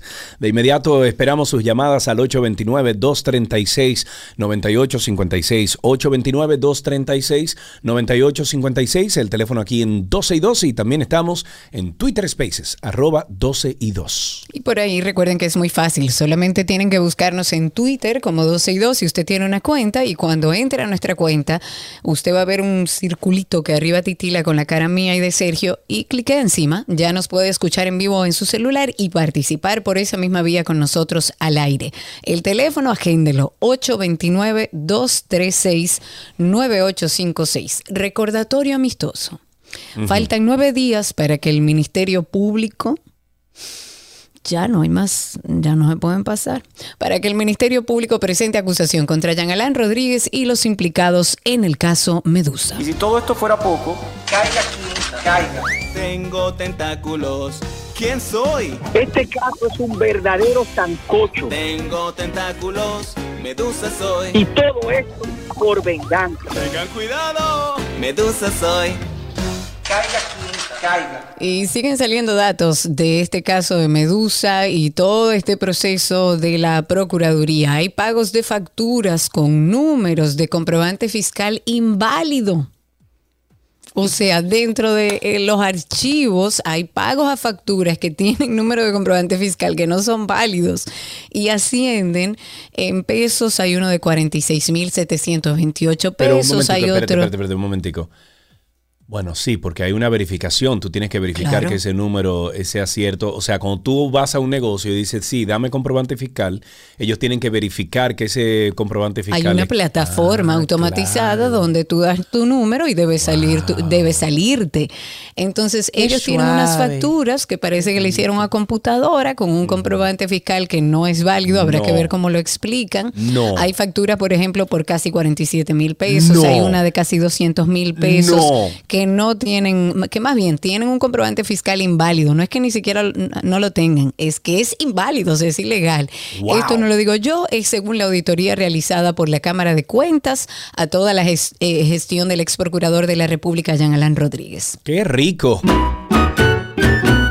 829-236-9856, 829-236-9856 y también estamos en Twitter Spaces en arroba 12 y 2, la dirección de espacios públicos de la Alcaldía de Santo Domingo Este. Yo estoy feliz, yo estoy feliz, yo estoy feliz con esa noticia que tú vas a compartir porque por lo menos yo creo que esta es la primera vez que escuchamos hablar de las aceras y de la invasión de los espacios públicos. Mm, bueno, dice la dirección de, que, de espacios públicos de la alcaldía de Santo Domingo Este, No de Santo Domingo. O sea, Anda, eh, libra todos los ya días una lucha yo. contra las personas que ocupan los lugares dedicados a los peatones y los vehículos debido a la cultura de que mucha gente cree que las aceras son de su propiedad. Muy Así lo bien informó. a Santo Domingo Este. Así lo informó Melvin Hiraldo, quien es el director de espacios públicos eh, o de espacio público de la alcaldía Santo Domingo Este, quien dijo que han sometido ante el juzgado de paz municipal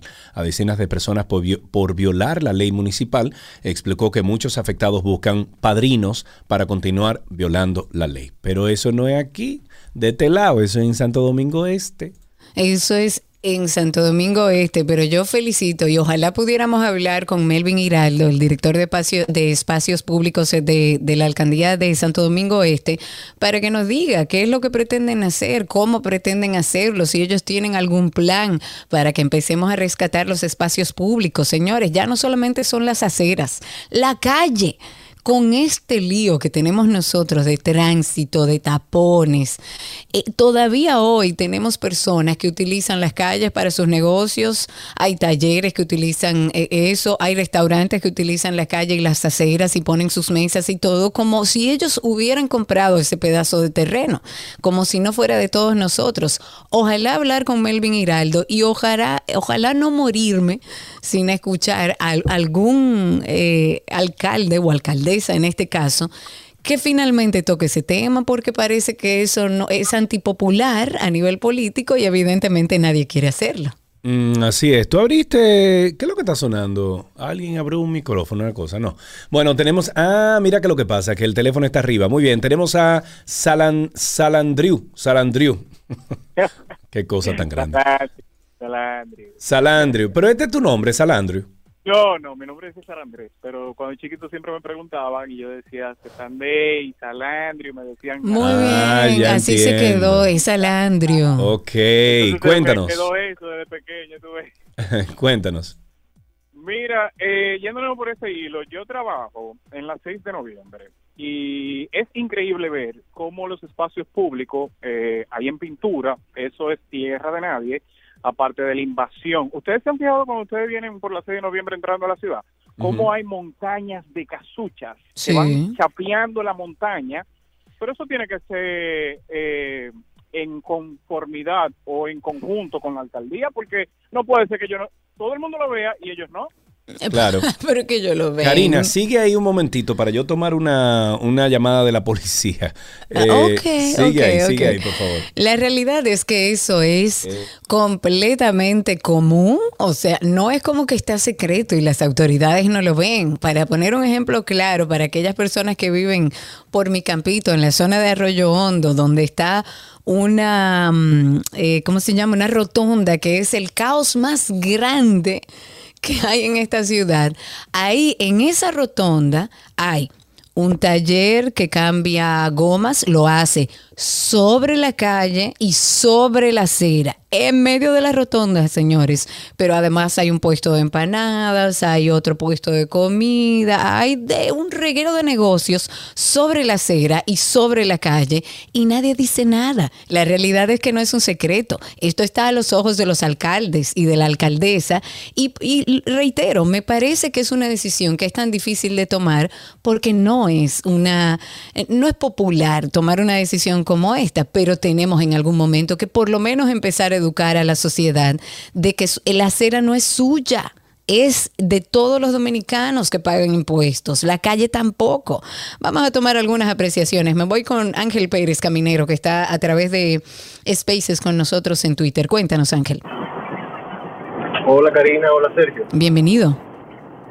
Gracias, gracias. Mira, una, yo, yo, yo vengo en sentido norte-sur, de Santiago a Santo Domingo. Ajá. Y veo, y he visto como tres camiones eh, llenos de cerdo que están al lado derecho de la, de la carretera y lo están como bañando a los, a los pobres cerditos. Eso no tiene un control o algo, como que cogen agua de la carretera y le están echando agua a los, a los cerdos, así. En el medio de la calle. Bueno, en el medio de la calle no, en el, el- en el lado En el derecho de la carretera. lateral. donde- Ok, pero están lateral, afuera o dentro de algún camión los cerditos o algo. No, dentro de, dentro de un camión, como transportándole, está, y está haciendo suficiente calor, y yo veo bien que le echen agua, pero como, como así, no sé, como me encuentro como hasta cruel, lo encuentro.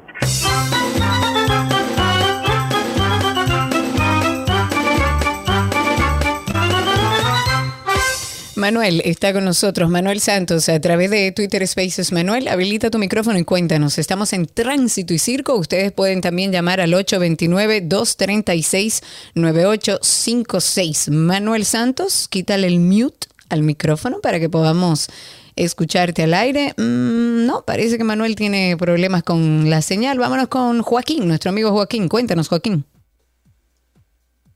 Joaquín. Buenas tardes. Cuente usted. Buenas tardes, buenas tardes, mi querida amiga. Buenas tardes, Sergio. Hola. Estás Ah, muteado, no. Serge. Cuéntamelo, Joaquín. No era para saber cuándo yo puedo mandar la tablet. La ta- no, no, no, Oh, tranquilo, señores. tranquilo, que nos estamos organizando, nos estamos Bien, organizando. Joaquín, me gusta. Joaquín. Joaquín, escríbeme por, eh, creo que sí, que me escribiste por direct message. Eh, vamos a ver si podemos organizar algún tipo de, de giveaway en agosto y así reunir unos cuantos eh, eh, productos Claro. o tablets o lo que sea para regalar y por supuesto que te damos las gracias por eso. 829-236-9856 y también tenemos el Twitter Spaces arroba 12 y 2 en Twitter Spaces. Pero Joaquín quería hablar. Habilita, amigo, cuéntanos, aparte de la tablet que la vamos a regalar a todos aquellos que se conectan diariamente con nosotros a través justamente de Spaces, que fue donde nos acercamos más a Joaquín. Cuéntanos, amigo. Si es en agosto, entonces hay que tendría que Cindy darme una dirección o uno de ustedes para entregársela personalmente allá. Ah, perfecto. Pues Cindy, por favor, contacta con Joaquín. Muchísimas gracias. Y vamos a ver si podemos darle el chance ahora a Manuel Santos, que está ahí y veo que está intentando abrir su micrófono. Manuel, te doy unos segunditos a ver si puedes lograrlo. Si no, nos vamos al teléfono 829-236-9856. Cuéntenos cómo está la calle, cómo está el tránsito y el circo. Yes, sir. Bueno, el infectólogo pediatra Omar Despradel atribuye, eh, atribuye al poco uso de mascarilla el repunte de infecciones en el país por COVID-19 que, sumado al bajón en el ritmo de vacunación y a la segregación de la subvariante BA.2, conforman el escenario propicio para el aumento de casos. El doctor aclara que luego de la ola de enero no era que no había COVID, sino que las personas dejaron de asistir a la toma de muestra y por eso bajaron las estadísticas. El COVID va a ser endémico en nuestro país. Del COVID siempre ha habido casos. Lo que pasa es que hay una variación de Omicron. Eso afirmó en una conversación por teléfono.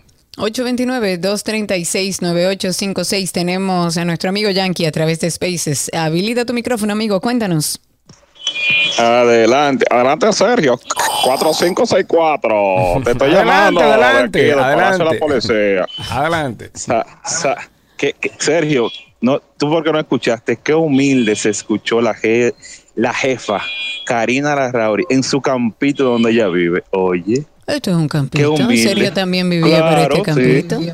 claro, yo lo sé. Señores, ustedes están hablando de lo que es el, la acera, las aceras, pero tampoco el ayuntamiento tiene que ver cuando una gente le da su voluntad de diseñar la acera con lo que se le pegue en gana, un ladrillo, un mosaico, hacerla como quiera. Y el cuando llueve, ya ustedes saben el caos que hace, que la gente no puede ni siquiera caminar porque parece una pasta de jabón.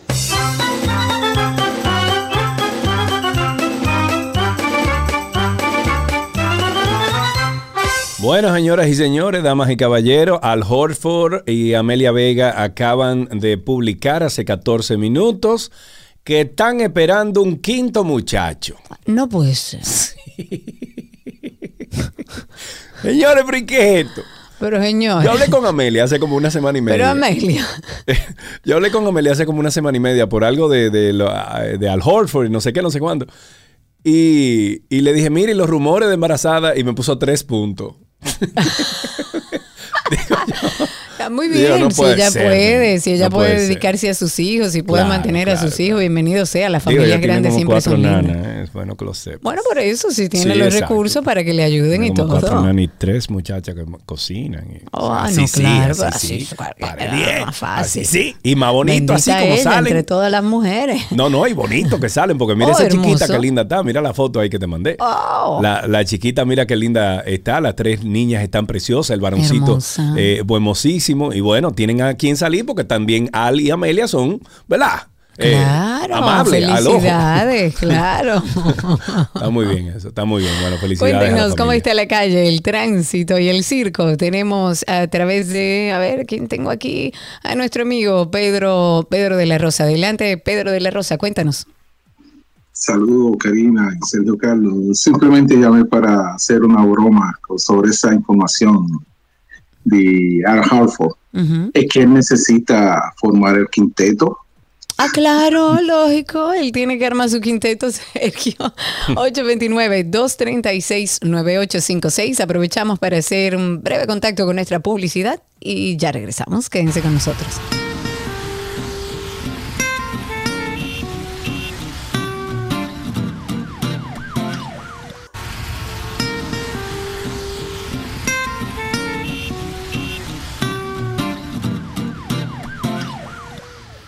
Seguimos en Tránsito y Circo, esperando sus llamadas al 829-236-9856 y a través de Twitter Spaces. Recuerden, nos buscan como 12 y 2, le dan al circulito que está titilando con la cara mía de Sergio y así ya nos tienen en sus oídos a través de sus celulares. Me voy con, a ver, tengo a Franklin López por aquí. Adelante, Franklin, Franklin habilita tu micrófono. Buenas tardes, buenas tardes, Sergio. Gracias por la oportunidad. Eh, con respecto al asunto de las aceras, si ya pasó el tema. pero No, no, no, adelante. Ojalá y tengamos este tema hasta que alguien nos haga caso. Óyeme, el dominicano es, es tan, tan, es un ser humano tan extraño que él donde quiera que va impone su cultura, su manera de vivir. Es así. Yo, yo viví en Nueva York hace unos años y si usted pasea por el Alto Manhattan se da cuenta que es todo dominicano porque las aceras las tienen ocupadas vendiendo de todo, hasta bichuela con dulce usted encuentra. Sí, señor. Entonces es una, es una forma de vivir que la llevamos donde quiera que estamos. Y creo que eh, eso ha influenciado tanto y el que sucede en la República Dominicana es algo tan normal porque así somos. Claro, pero no es que somos, yo creo que así nos han enseñado la falta de un sistema de consecuencias, la falta de un proceso de educación donde le hagamos entender al dominicano, mira, esa acera es para uso común, usted no puede ponerla e interrumpir el paso, esa acera no es parte de su negocio ni ese pedazo de calle. Iniciemos, aunque sea, un proceso de educación para irle advirtiendo a la gente, como hicimos con el cinturón de seguridad, que le fuimos educando, advirtiéndole a la gente, se va a aplicar la ley, saquen su negocio de las aceras, saquen todo lo que ustedes tengan sobre la acera, que eso no es suyo, y entonces, entonces después implementar un sistema de consecuencias. Pero en algún momento tenemos que empezar, porque es tal como dice el oyente, que el dominicano cree que esa, esa es la norma. ¿Por qué? Porque nunca ha tenido una consecuencia. Y lo normal es que entienda que puede hacerlo de manera libre. Ujú.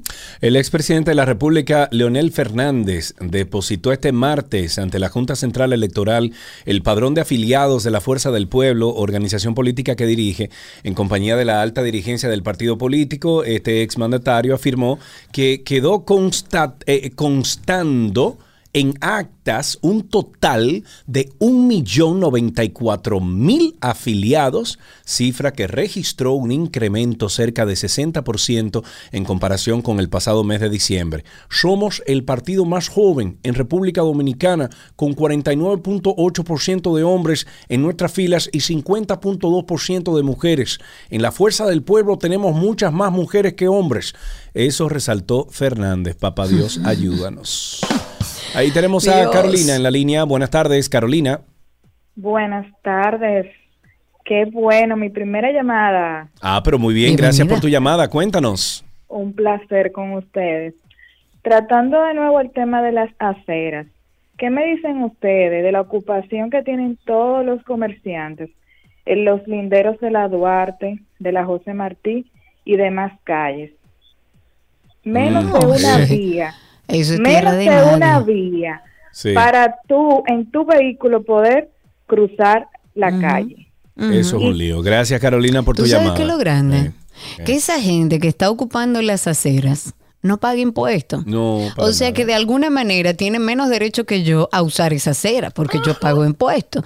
Entonces, eh, tenemos que hacer algo. Es más, yo me voy a dedicar a partir del día de hoy a tomar fotos de toda la invasión de espacios públicos. Ojalá y otras personas también se sumen. Es tomarle una foto y subir la invasión de espacio público y copiar a la alcaldía de la ciudad.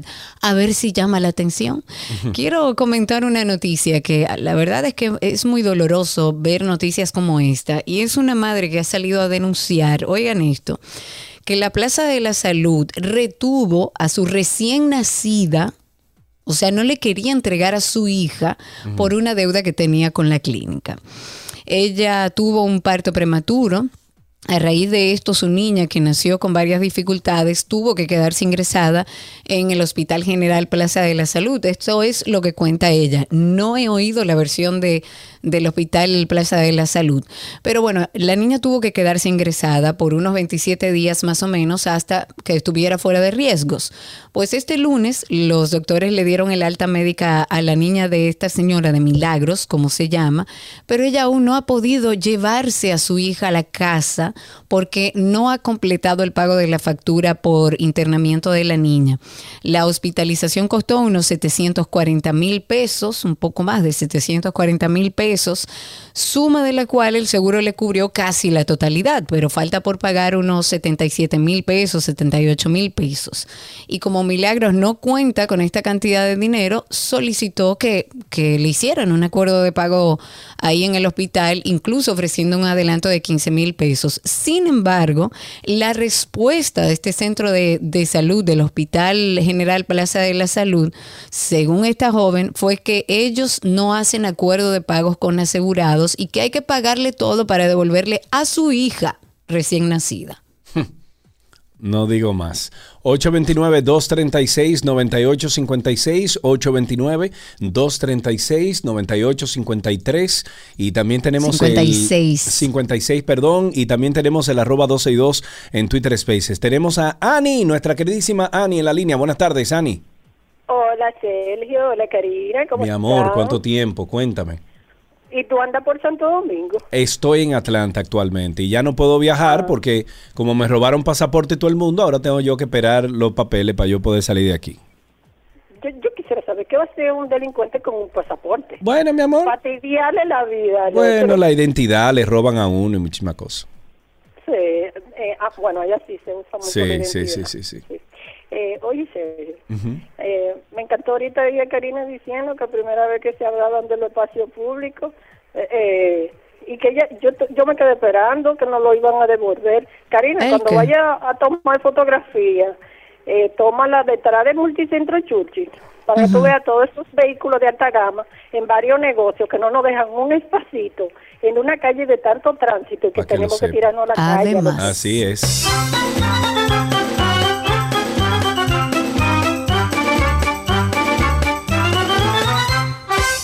Tengo a través de Spaces a Ángel Castro, que está ahí, ha solicitado ser hablante. Adelante, Ángel. Hola Karina, hola Sergio. Bienvenido. Una pregunta, ¿qué diferencia hay entre un secuestro y eso que están haciendo con esa recién nacida? Eso es un secuestro. ¿Es un secuestro, sí o no? Eso es un secuestro. Además, Ángel, esa, esa madre dijo, mira, no tengo el dinero. No es que se escapó, no es que desapareció, no es que dijo que no iba a pagar. Es que dijo, mira, no tengo el dinero, hagamos un acuerdo de pago y entrégame a mi hija.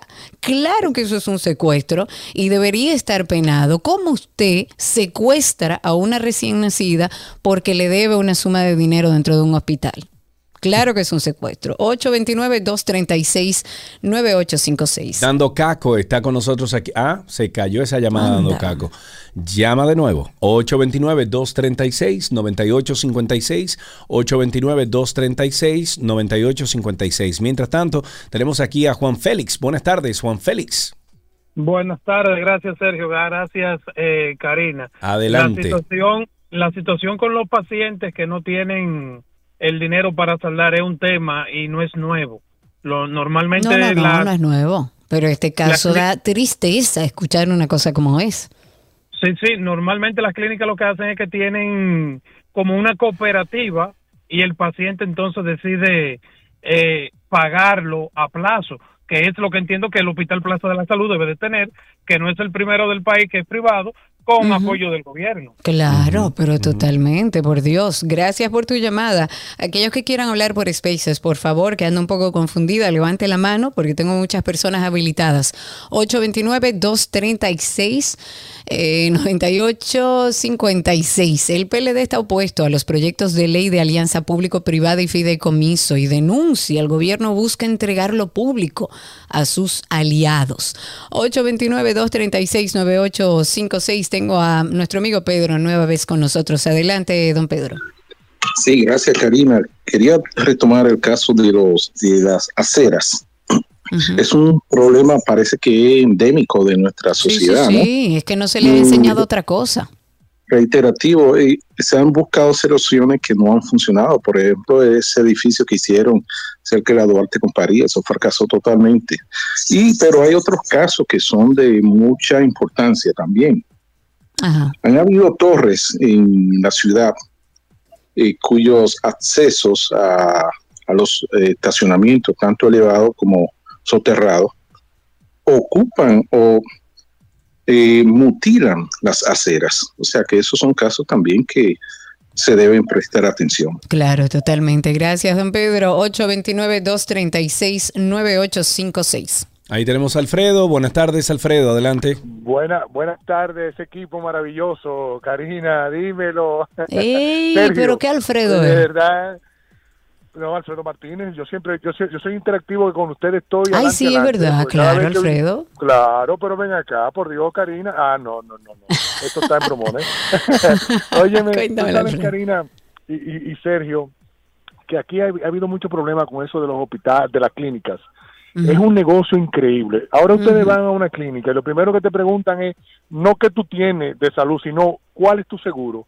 Porque realmente lo que le interesan a ellos es saber de qué seguro ellos eh, eh, se basan para poder atender. No te importa, no importa, porque ahí ahí había un juramento hipocrático Claro. que era que supuestamente los médicos eran atender a los seres humanos primero ante todo. Eso es lo primero, Ahora es- claro. ahora es, ahora es, Karina, es dejar un depósito como si fuese un negocio de un inmobiliario para después atenderte, mi reina. Qué mal, qué mal. De verdad, un abrazo, un abrazo. Así es, gracias por tu llamada, así mismo es. 829-236-9856, 829-236-9856. Creo que tengo, Dios mío, estoy un poco confundida en Spaces. A ver, tengo a Juan Pablo. ¿Será Juan Pablo? A ver, eh, cuéntanos, Juan Pablo. Hola, ¿cómo están? Eso es un pequeño chiste. El país está creciendo a nivel de infraestructura y parece que también estamos creciendo por las aceras.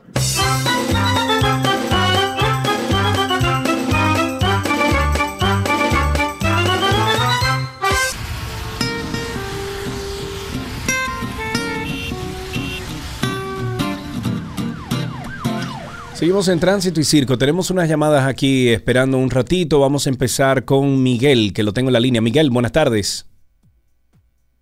Miguel, ¿me escuchas? Se fue. Vamos entonces con Héctor. Héctor, buenas tardes.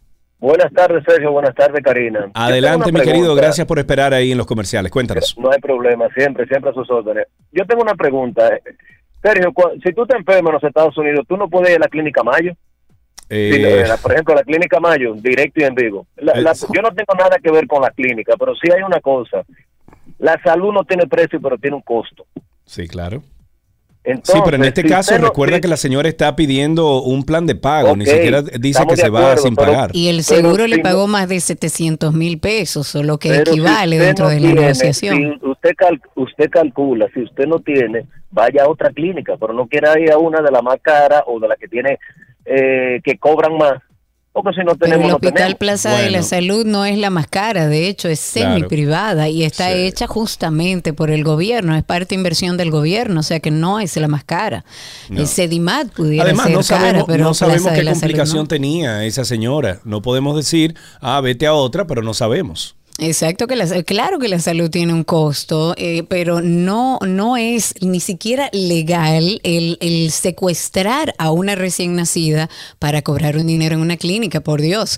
De hecho, esto se contrapone a cosas que, que dice el Consejo Nacional de Seguridad Social, que anda circulando una información donde ellos reiteran a todos los prestadores de servicios de salud que está prohibida la práctica de exigir depósitos, de exigir anticipos a los afiliados del seguro familiar de salud, porque no tiene por qué haber una garantía de pago para usted ofrecer los servicios de salud que requiere el paciente en emergencia. Y sabemos que gran parte de lo que fue esta cuenta se pagó a través del seguro y esta señora no está corriendo ni se está ocultando.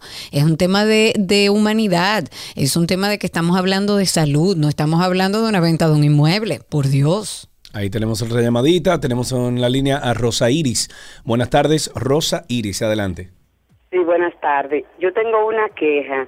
Yo estuve por la parte sur el fin de semana, dígase las 6 de noviembre, y esa carretera está llena de hoyo por los lados de la izquierda. Hay que coger el carril del medio o el de la derecha. Incluso vi una patana volcada protegiéndose de un hoyo y uno está pagando un peaje para que le den un servicio. Yo vine muy disgustada porque eso es inconcebible. No cruza ni un carro delante de ti cuando te encuentras con varios hoyos tipo zanjas. Así es. Muchísimas gracias, Rosa Iris, por tu llamada. Tengo a Ana María a través de Twitter Spaces. Adelante, Ana María, habilita tu micrófono para que podamos escucharte al aire. Tienes que quitarle el mute y ahí te escuchamos. Adelante. Sí, buenas tardes. Mira, este, la Plaza de la Salud y Sedima, las dos funcionan con un patronato. Y aparte de, aparte de eso, yo encuentro, porque yo me atiendo en ambos sitios, yo encuentro que en Sedima es mucho más barato que en la Plaza de la Salud y, y te dan mejores atenciones, porque la Plaza de la Salud se ha vuelto una porquería. Ok, gracias. Esa es su apreciación. Yo tenía entendido que el patronato solo funcionaba en el Hospital Plaza de la Salud, no en Sedimat. Pero si es así, en ambos lugares yo he ido y he tenido buenas experiencias eh, a nivel de atención. Sin embargo, en esta oportunidad me parece que hay que tener ciertos criterios. Ahí tenemos otra llamada. Tenemos a Miguel en la línea. Buenas tardes, Miguel, adelante. Buenas tardes, Karina, Sergio. ¿Me escuchan? Sí, señor. Bueno, eh, lamentable lo que está pasando con esa señora. Eh, ojalá que se pueda resolver. En caso de que no pueda resolver, eh, creo que pueda acudir ante el defensor del pueblo, que creo que dentro de sus funciones tiene tiene esa para proteger. No, ella lo que tiene que ir a la fiscalía y explicarle ahí lo que pasa y, obtener una orden eh, para liberar a esa bebé. Dios mío, que no deberíamos estar a ese punto. Así es. Una última llamada, Jaime, en la línea. Buenas tardes, Jaime. Sí, buenas tardes. Adelante. Sigo viendo el, el, el noti. El antinoti. El antinoti, la verdad que yo me río ahí. Gracias, Jaime, gracias. Mira, no, en serio, la autopista Duarte está en un estado deplorable, peligrosa, congestionada. Eh, ¿Qué te digo? O sea, eh, eh, es una autopista que que uno quisiera que tuviera que poder ir a Santiago, Puerto Plata, pero llena de hoyo por todos lados. sí, la verdad está bastante complicada y llegar a Puerto Plata es una osadía. Sí, así es. Gracias por tu llamada. Yo creo que si no tienes a nadie, ah, tienes a alguien ahí. No, tengo para decirte una información. Atención, Sergio Carlos.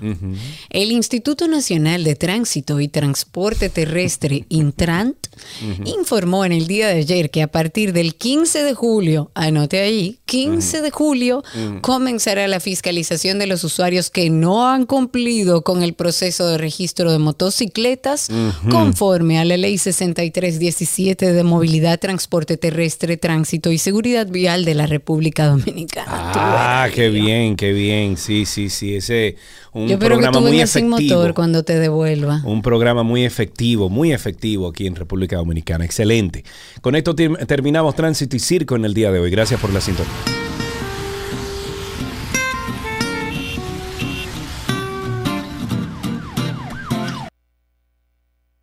Amigos, nuestro segmento de economía...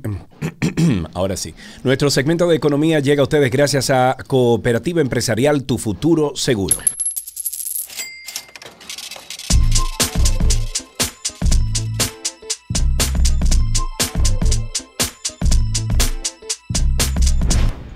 ¿Cómo diría Sergio? ¡Ay, mi cuarto, señores! Estamos en economía y nos acompaña nuestro amigo Wilson Ariel Dicen, que solamente la gente que está con nosotros en Spaces sabe de qué negocio estábamos hablando fuera del aire. Pero Wilson Ariel Dicen de culturafinanciera.rd, así lo pueden conseguir en redes sociales. Él es especialista en finanzas personales, dirige una agencia de seguros, es además fundador y director de la plataforma educativa Cultura Financiera SRL.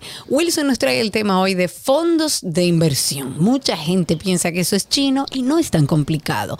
Abiertos versus cerrados. Amigo, bienvenido. Hola, hola, Cari, Sergio, amigos Radio Escucha. Un placer, como siempre, estar compartiendo sobre finanzas personales con todos ustedes. Qué bueno tenerte, por aquí, con nosotros. Bueno, eh, Karina empezó diciendo fondos de inversión, abiertos versus cerrados. ¿Qué es eso? ¿Con qué se come? A ver. Mira, eh, antes de, responder, de, responderte, Sergio, eh, quiero decirles que hoy precisamente estuvimos participando en el tercer foro del mercado de valores eh, que se realizó en el Hotel Embajador con el auspicio de la, Asociación de Puestos de Bolsa de la República Dominicana. Y bueno, hablábamos antes de, de, este escenario más o menos recesivo que vivimos actualmente, pero hay una luz al final del túnel y es que definitivamente la oferta en términos de inversión está diversificándose en la República Dominicana. Hoy hablamos de los fondos de inversión. Eh, los fondos de inversión de una manera muy, muy fácil, muy llana, eh, consiste en un grupo de personas físicas y jurídicas que se, se, hacen llamar inversionistas o aportantes y conforman un patrimonio común, el cual es administrado por una AFI, las famosas AFIS, que son las administradoras de los fondos de inversión.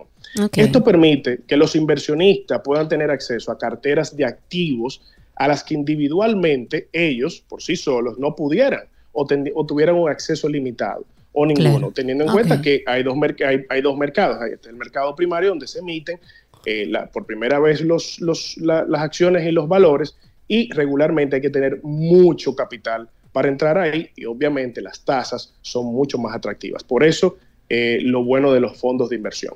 Ok, ¿y cuáles entonces, cuáles son los abiertos, cuáles son los cerrados, la diferencia entre ambos? Sí, hoy quise hacer un versus para que, bueno, eh, los amigos de Escucha tomen eh, lo, bueno de cada uno y lo adapten a su situación. Eh, no es que uno sea mejor que otro, nunca en la vida, sino que usted vive en una etapa de su vida en la cual puede invertir en abiertos y en otra etapa en la que le convendría invertir en cerrado. Entonces, los abiertos en, este tipo, en este tipo de fondos se invierten diferentes clases de activos, o sea, en el mercado monetario, instrumentos de renta fija regularmente. Los abiertos son fondos más, eh, más seguros eh, y son eh, regularmente de bajo riesgo y tú puedes rescatar tus cuotas de participación en menos de un año. O sea, tú puedes hasta vender o sea, no es a largo plazo. mismo Exactamente, al mismo, al mismo fondo tú se la puedes vender y puedes salir de esas cuotas bastante rápido. Pero ¿y si yo quisiera reinvertir, puedo? Ahí, voy. El tercer punto dentro de, los, dentro de los fondos es que la permanencia, Cari, es indefinida. Es decir, tú puedes reinvertir en esa clase de fondo cuantas veces tú quieras. Porque es que está totalmente diversificado y, y, la, y es muy líquido. O sea, es un mercado bastante líquido.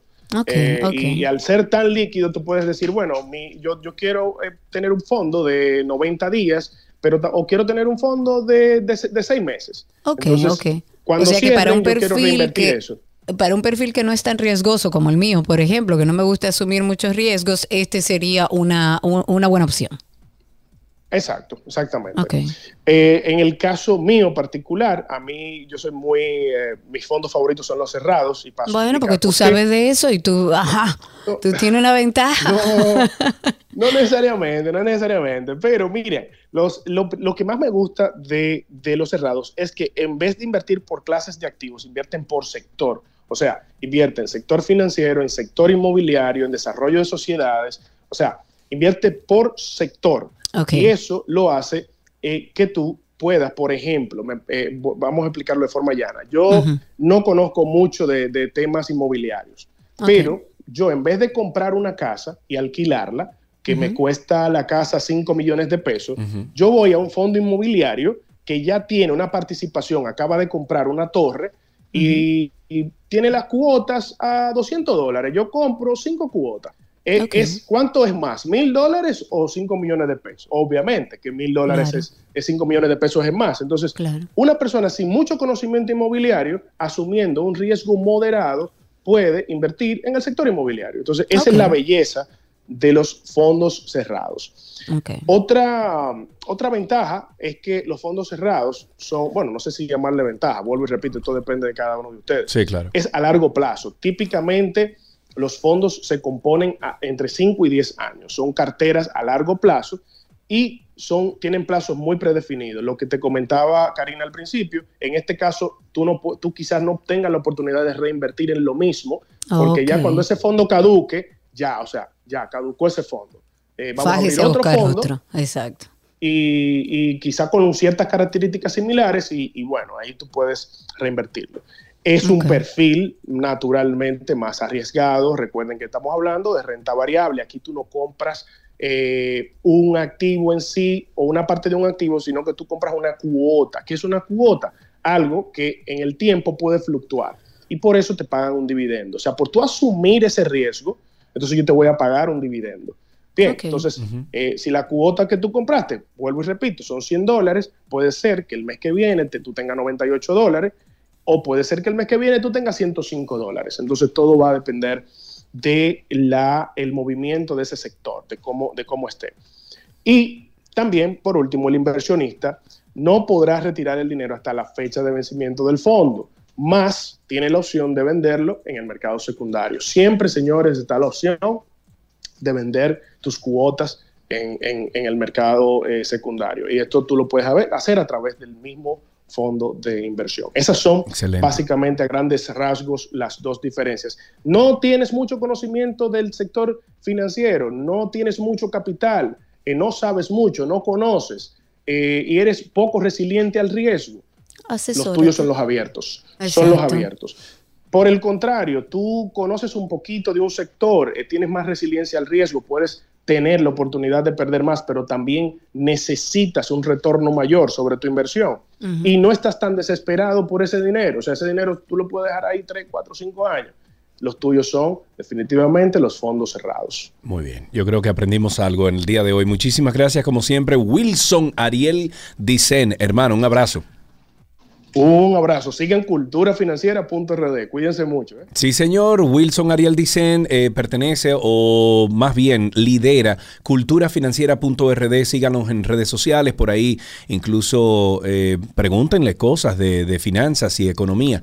Hasta aquí, economía en 12 y 2.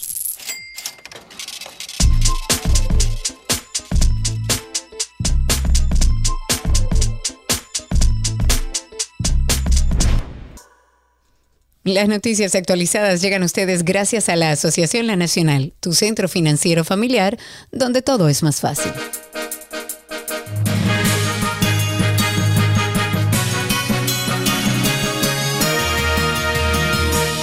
La Policía Nacional informó que apresó a un hombre señalado como el presunto autor de haber ocasionado heridas de bala a una pareja de esposos cuando fueron víctimas de un asalto mientras dormían dentro de su residencia en el sector de Villafaro, esto es en Santo Domingo Este. El informe policial señala que Dani Martínez Prensa, de 23 años, fue detenido mediante una orden de arresto como presunto responsable de las heridas de bala ocasionadas al señor José Miguel Bonilla Tavares, de 65 años, en ambas piernas, y la de su esposa Aura Pérez de Bonilla, 53 años, en el dedo pulgar de su mano izquierda. El Centro para el Control de Enfermedades de los Estados Unidos, CDC por sus siglas en inglés, ha incluido a nuestro país, a República Dominicana, en la categoría de destinos de alto riesgo de COVID-19 para turistas, pero ellos tan peor que nosotros. Mm. El país fue incluido en la lista de nivel 3, alto riesgo de COVID-19, junto a Kuwait, país del Medio Oriente que también recibe muchos turistas.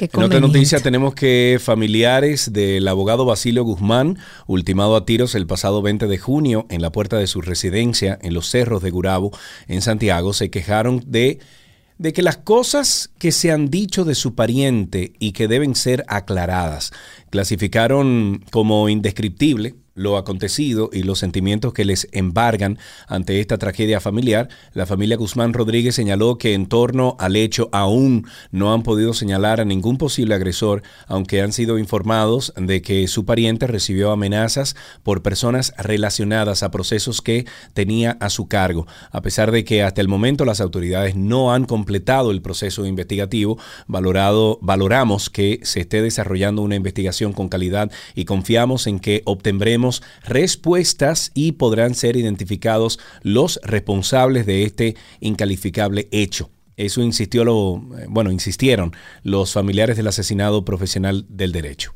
El director ejecutivo de Proconsumidores de Alcántara ha dicho que a partir del día de hoy esa institución está tomando acciones concretas para evitar el agiotismo o la especulación, básicamente, la especulación comercial, sobre todo con la carne blanca, con la carne de pollo, que dijo que está generando mucha incertidumbre en los consumidores.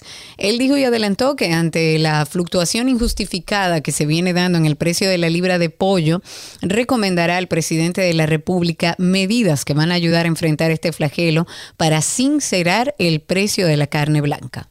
En otra noticia, el presidente de la República, Luis Abinader, reconoció que son indignas las condiciones en que opera el campamento de operaciones especiales de la Policía Nacional, ubicado en Mano Guayabo, Santo Domingo Oeste, y prometió iniciar un proceso de mejoras. El mandatario hizo el anuncio luego de realizar un recorrido por el lugar este lunes, eh, junto al ministro de Interior y Policía, Jesús Vázquez, el director de la Policía Nacional, Mayor General Eduardo Alberto Ten, y el comisionado para la reforma de la Policía, José Villa la del Castillo, y dice, aquí no se puede tener a ninguna eh, ninguna gente, y mucho menos a ustedes, que debemos tenerlos en condiciones dignas y cómodas, porque de ustedes depende la paz de nuestra ciudad, de nuestras provincias, de nuestros eh, barrios y acciones, donde cada día que ustedes salen están arriesgando sus vidas.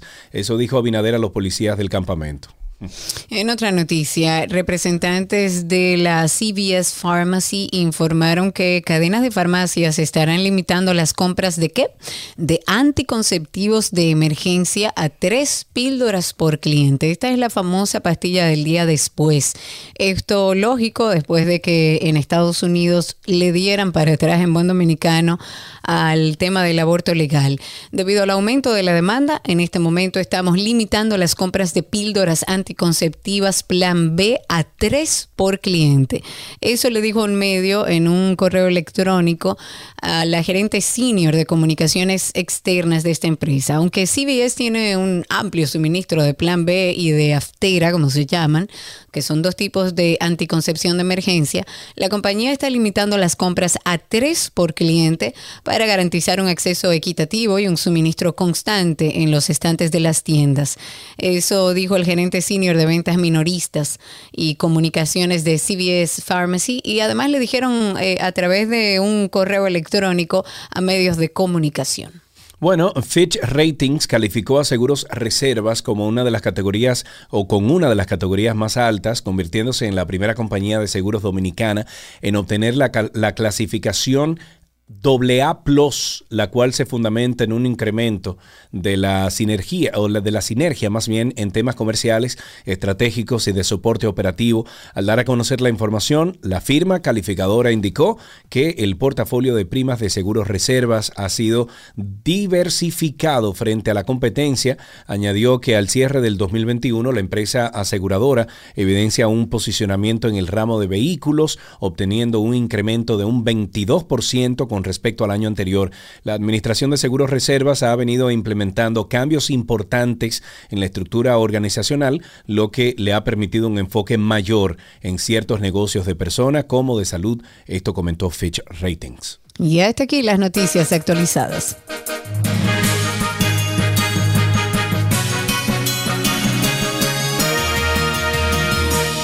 Las noticias actualizadas llegaron a ustedes gracias a la Asociación La Nacional, tu centro financiero familiar, donde todo es más fácil.